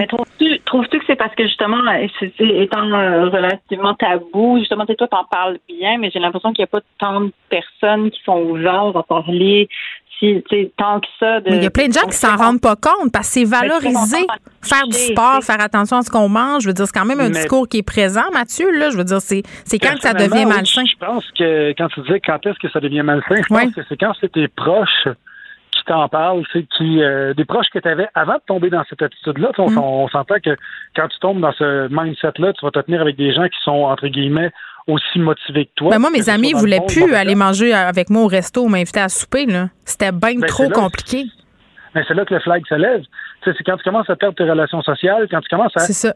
Quand tu t'isoles toi-même, au, au pire, tu peux dire, tu peux être dans ta, dans ta tête. Mais tu contrôles ta me- bouffe. Je contrôle ma bouffe, puis c'est eux autres qui sont pas corrects, qui mangent de la junk. Oui, ils n'ont pas de volonté. Moi, c'est comme ça que je voyais ça. Ils n'ont pas de volonté. Ouais. Exact. Mais, mais quand tout le monde t'exclut, c'est là que ça devient problématique. Puis t'es- il faut que tu aies le recul de dire, OK, comment ça qu'il n'y a plus personne qui m'appelle? Comment ça qu'il se passe ça dans ma vie? Puis Mm. c'est là qu'il faut que tu aies un talk avec toi-même, je pense. Toi, y a-tu déjà, attends, Léa, y a-tu déjà des gens, toi, Mathieu, qui, qui ont dit, mais voyons, tu t'entraînes beaucoup, euh, euh, tu fais attention, c'est pas normal. Y a-tu déjà de tes amis qui, qui t'ont dit ça? Euh, ben non, parce que sont, sont aussi motivés que moi, mais c'est pas.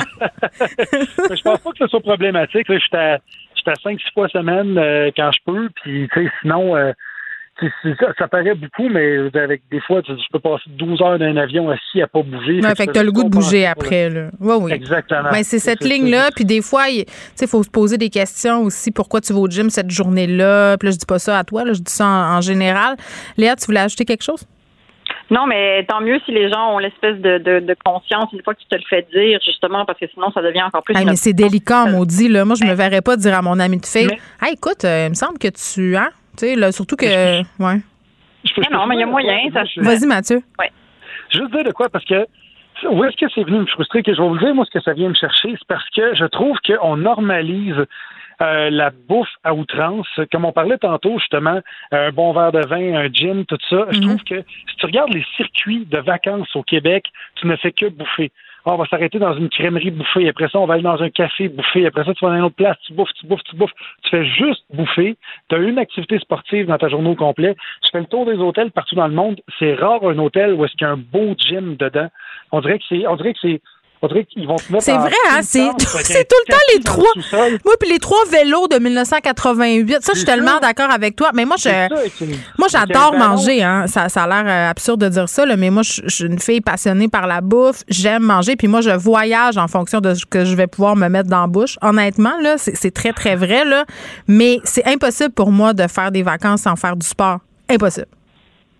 mais, mais je trouve que c'est dur de, de, de, planifier un voyage, surtout un voyage quand tu as des enfants, un voyage en famille où est-ce que tu peux faire du sport, puis tes enfants peuvent s'amuser, tout ça, là, ça devient un challenge. Fait qu'après ça, quand je vois des articles qui disent Hey, entraîne-toi pas trop, je me dis écoute. Mais c'est pas ça que ça dit. C'est pas ça que ça dit. Je trouve que t'es un peu. tu tournes les coins ronds un peu. Ça dit surveiller les comportements. Puis tu sais, moi, je suis comme toi, là, quand je fais des activités avec mes enfants, mettons, on va dans des centres de sport, mettons, ils sautent, le tas. Je, je vois des parents qui sont assis qui checkent leur téléphone. Je me dis, mais pourquoi tu bouges pas avec ton enfant? Tu sais, ça vient tout le temps me mhm. chercher, mais ça, c'est mon jugement, Léa. Euh, ouais, mais moi, j'y vais pas à généralement, là.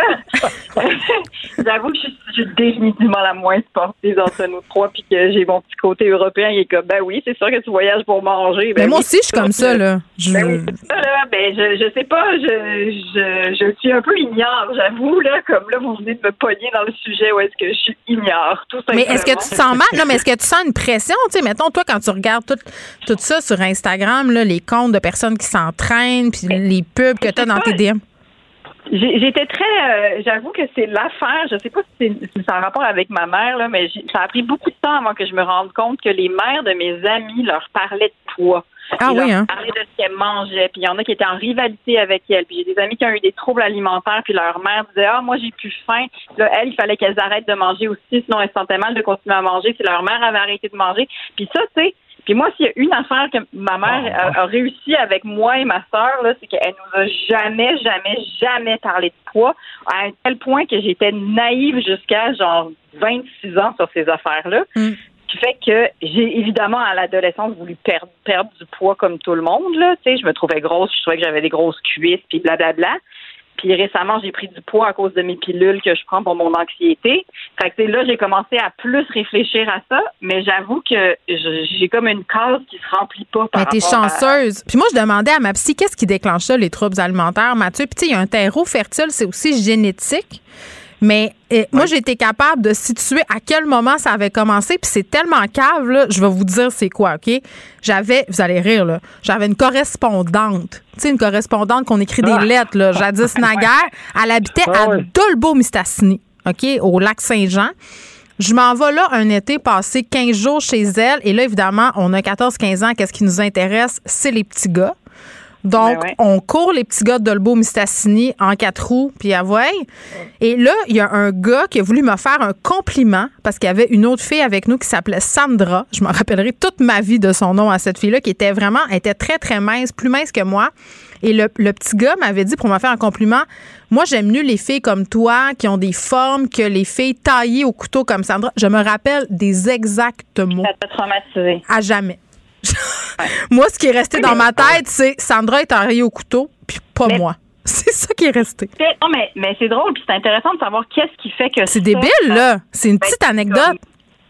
Mais non, c'est ça. Puis moi, j'ai des antécédents. Plus, je suis plus dans la dépression, puis l'anxiété, puis tout ça. Mais les affaires de poids, je l'avais pas. Puis pourtant, je suis sûre, j'ai été exposée aux mêmes affaires que toi. Là. Puis j'ai eu les mêmes commentaires. Puis... Oui, mais je pense que les filles, les filles, vous subissez, vous subissez un stress incroyable de ce côté-là. Oui, oui. Dire, Complètement là. Pour qu'un gars, qu gars en quatre roues te traumatise la vie, là, c'est quelque chose. J'en parle encore à la radio, comme beaucoup d'années plus tard. Mais bon, euh, c'est un sujet dont on aurait pu continuer à parler longtemps. C'est fou les motifs, notre rapport à la bouffe. Puis aussi, c'est intéressant de l'explorer. Tu sais, on se sent facilement attaqué. Dès qu'il est question de ça, si tu fais attention, là, tu fais, oh mon Dieu, mais là, tu es en train de dire j'ai un problème? Si personne n'en parle, tu dis, ben là, ils sont en train de dire que je suis pas adéquate? Euh, puis ça aussi, c'est intéressant de l'explorer, notre rapport euh, très, très émotif à la bouffe. Je vous dis salut, allez manger ce que vous voulez puis faire du sport si ça vous tente. C'est ce que j'ai envie de dire. Bye. Acheter une voiture usagée sans connaître son historique, ça peut être stressant. Mais prenez une pause. Et procurez-vous un rapport d'historique de véhicule Carfax Canada pour vous éviter du stress inutile. Carfax Canada. Achetez l'esprit tranquille. La Banque Q est reconnue pour faire valoir vos avoirs sans vous les prendre. Mais quand vous pensez à votre premier compte bancaire, tu sais, dans le temps à l'école, vous faisiez vos dépôts avec vos scènes dans la petite enveloppe. Hmm, c'était bien beau. Mais avec le temps, à ce compte-là vous a coûté des milliers de dollars en frais, puis vous ne faites pas une scène d'intérêt. Avec la Banque Q, vous obtenez des intérêts élevés et aucun frais sur vos services bancaires courants. Autrement dit, ça fait pas mal plus de scènes dans votre enveloppe, ça. Banque Q, faites valoir vos avoirs. Visitez banqueq.ca pour en savoir plus. Geneviève Peterson. Rebelle dans l'âme, elle dénonce l'injustice et revendique le changement. Culture et société. Anaïs Gertin-Lacroix est là. Est-ce que tu as watché les Oliviers? Ben, qu'est-ce que tu penses? J'aime ça quand on parle de même, comme si ce n'était euh, des madames sur un perron de porte. J'aime ça. Euh, toujours prête, moi, être une madame sur un perron de porte. Comment ça va?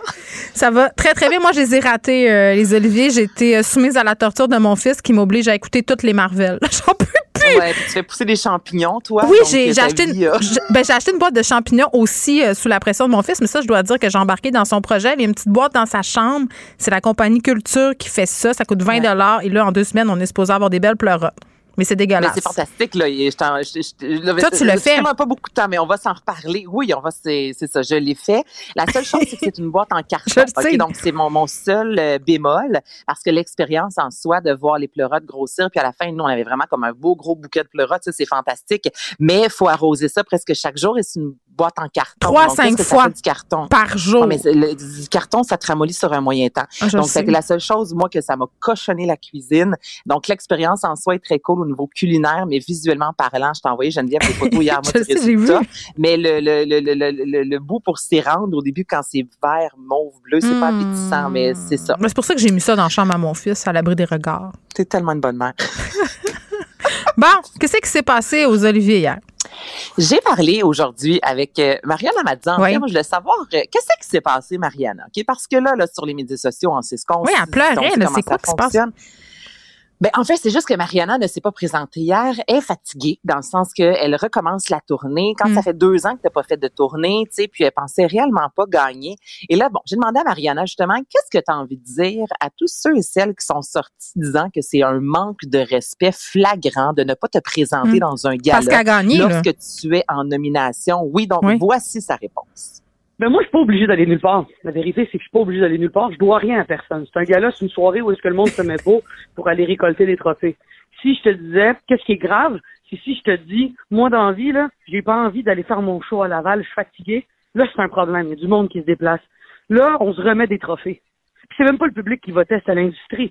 Si j'avais dit au public, votez pour moi, et là, j'arrive, puis je dis, euh, finalement, je suis pas venu, là, c'est un peu un manque de respect. Mais un gars, là, qui remet des trophées, c'est pour moi, c'est pas d'une importance comme d'arriver en forme dans un spectacle. J'aime son style. Qu'est-ce regarde. Ça, non, mais son franc-parler, Mariana, j'étais là, honnêtement, c'est parfait ce que tu es en train de me répondre, tu comprends? Puis tu sais, elle me disait, Anna, c'est ça, je- dans le sens, ça fait deux ans que mon corps n'a pas performé, je, je suis quand même Ouais, fatiguée. ben, elle trouve peut-être Euh, ça plate comme tout le monde. Les gars-là, là, moi, il n'y a rien que j'aille plus qu'elle elle Ben, est là. là. Regarde, Marc. Geneviève, écoute sa prochaine réponse. Elle parle justement de la pression. Puis là, il a Oui. fallu que je fasse un montage, évidemment, mais même elle, elle ramène en disant, là, je suis pas en train de me comparer à une euh, préposée aux bénéficiaires ou à ce qui se passe en Ukraine. là, parce qu'on sait aussi dans notre métier comment, tu sais, faut que tu fasses attention parce qu'on peut comparer. Mais elle disait juste oui, la réalité d'un gala. Ouais, oui. à Mané, ça te tente pas. Donc, écoute sa deuxième réponse. Je me suis dit, hey, tu sais quoi, aller là-bas, puis là, toute la journée, tu sais, je suis pas, je suis pas bonne joueuse non plus, des fois. Je me sens susceptible, je me sens un peu fatiguée.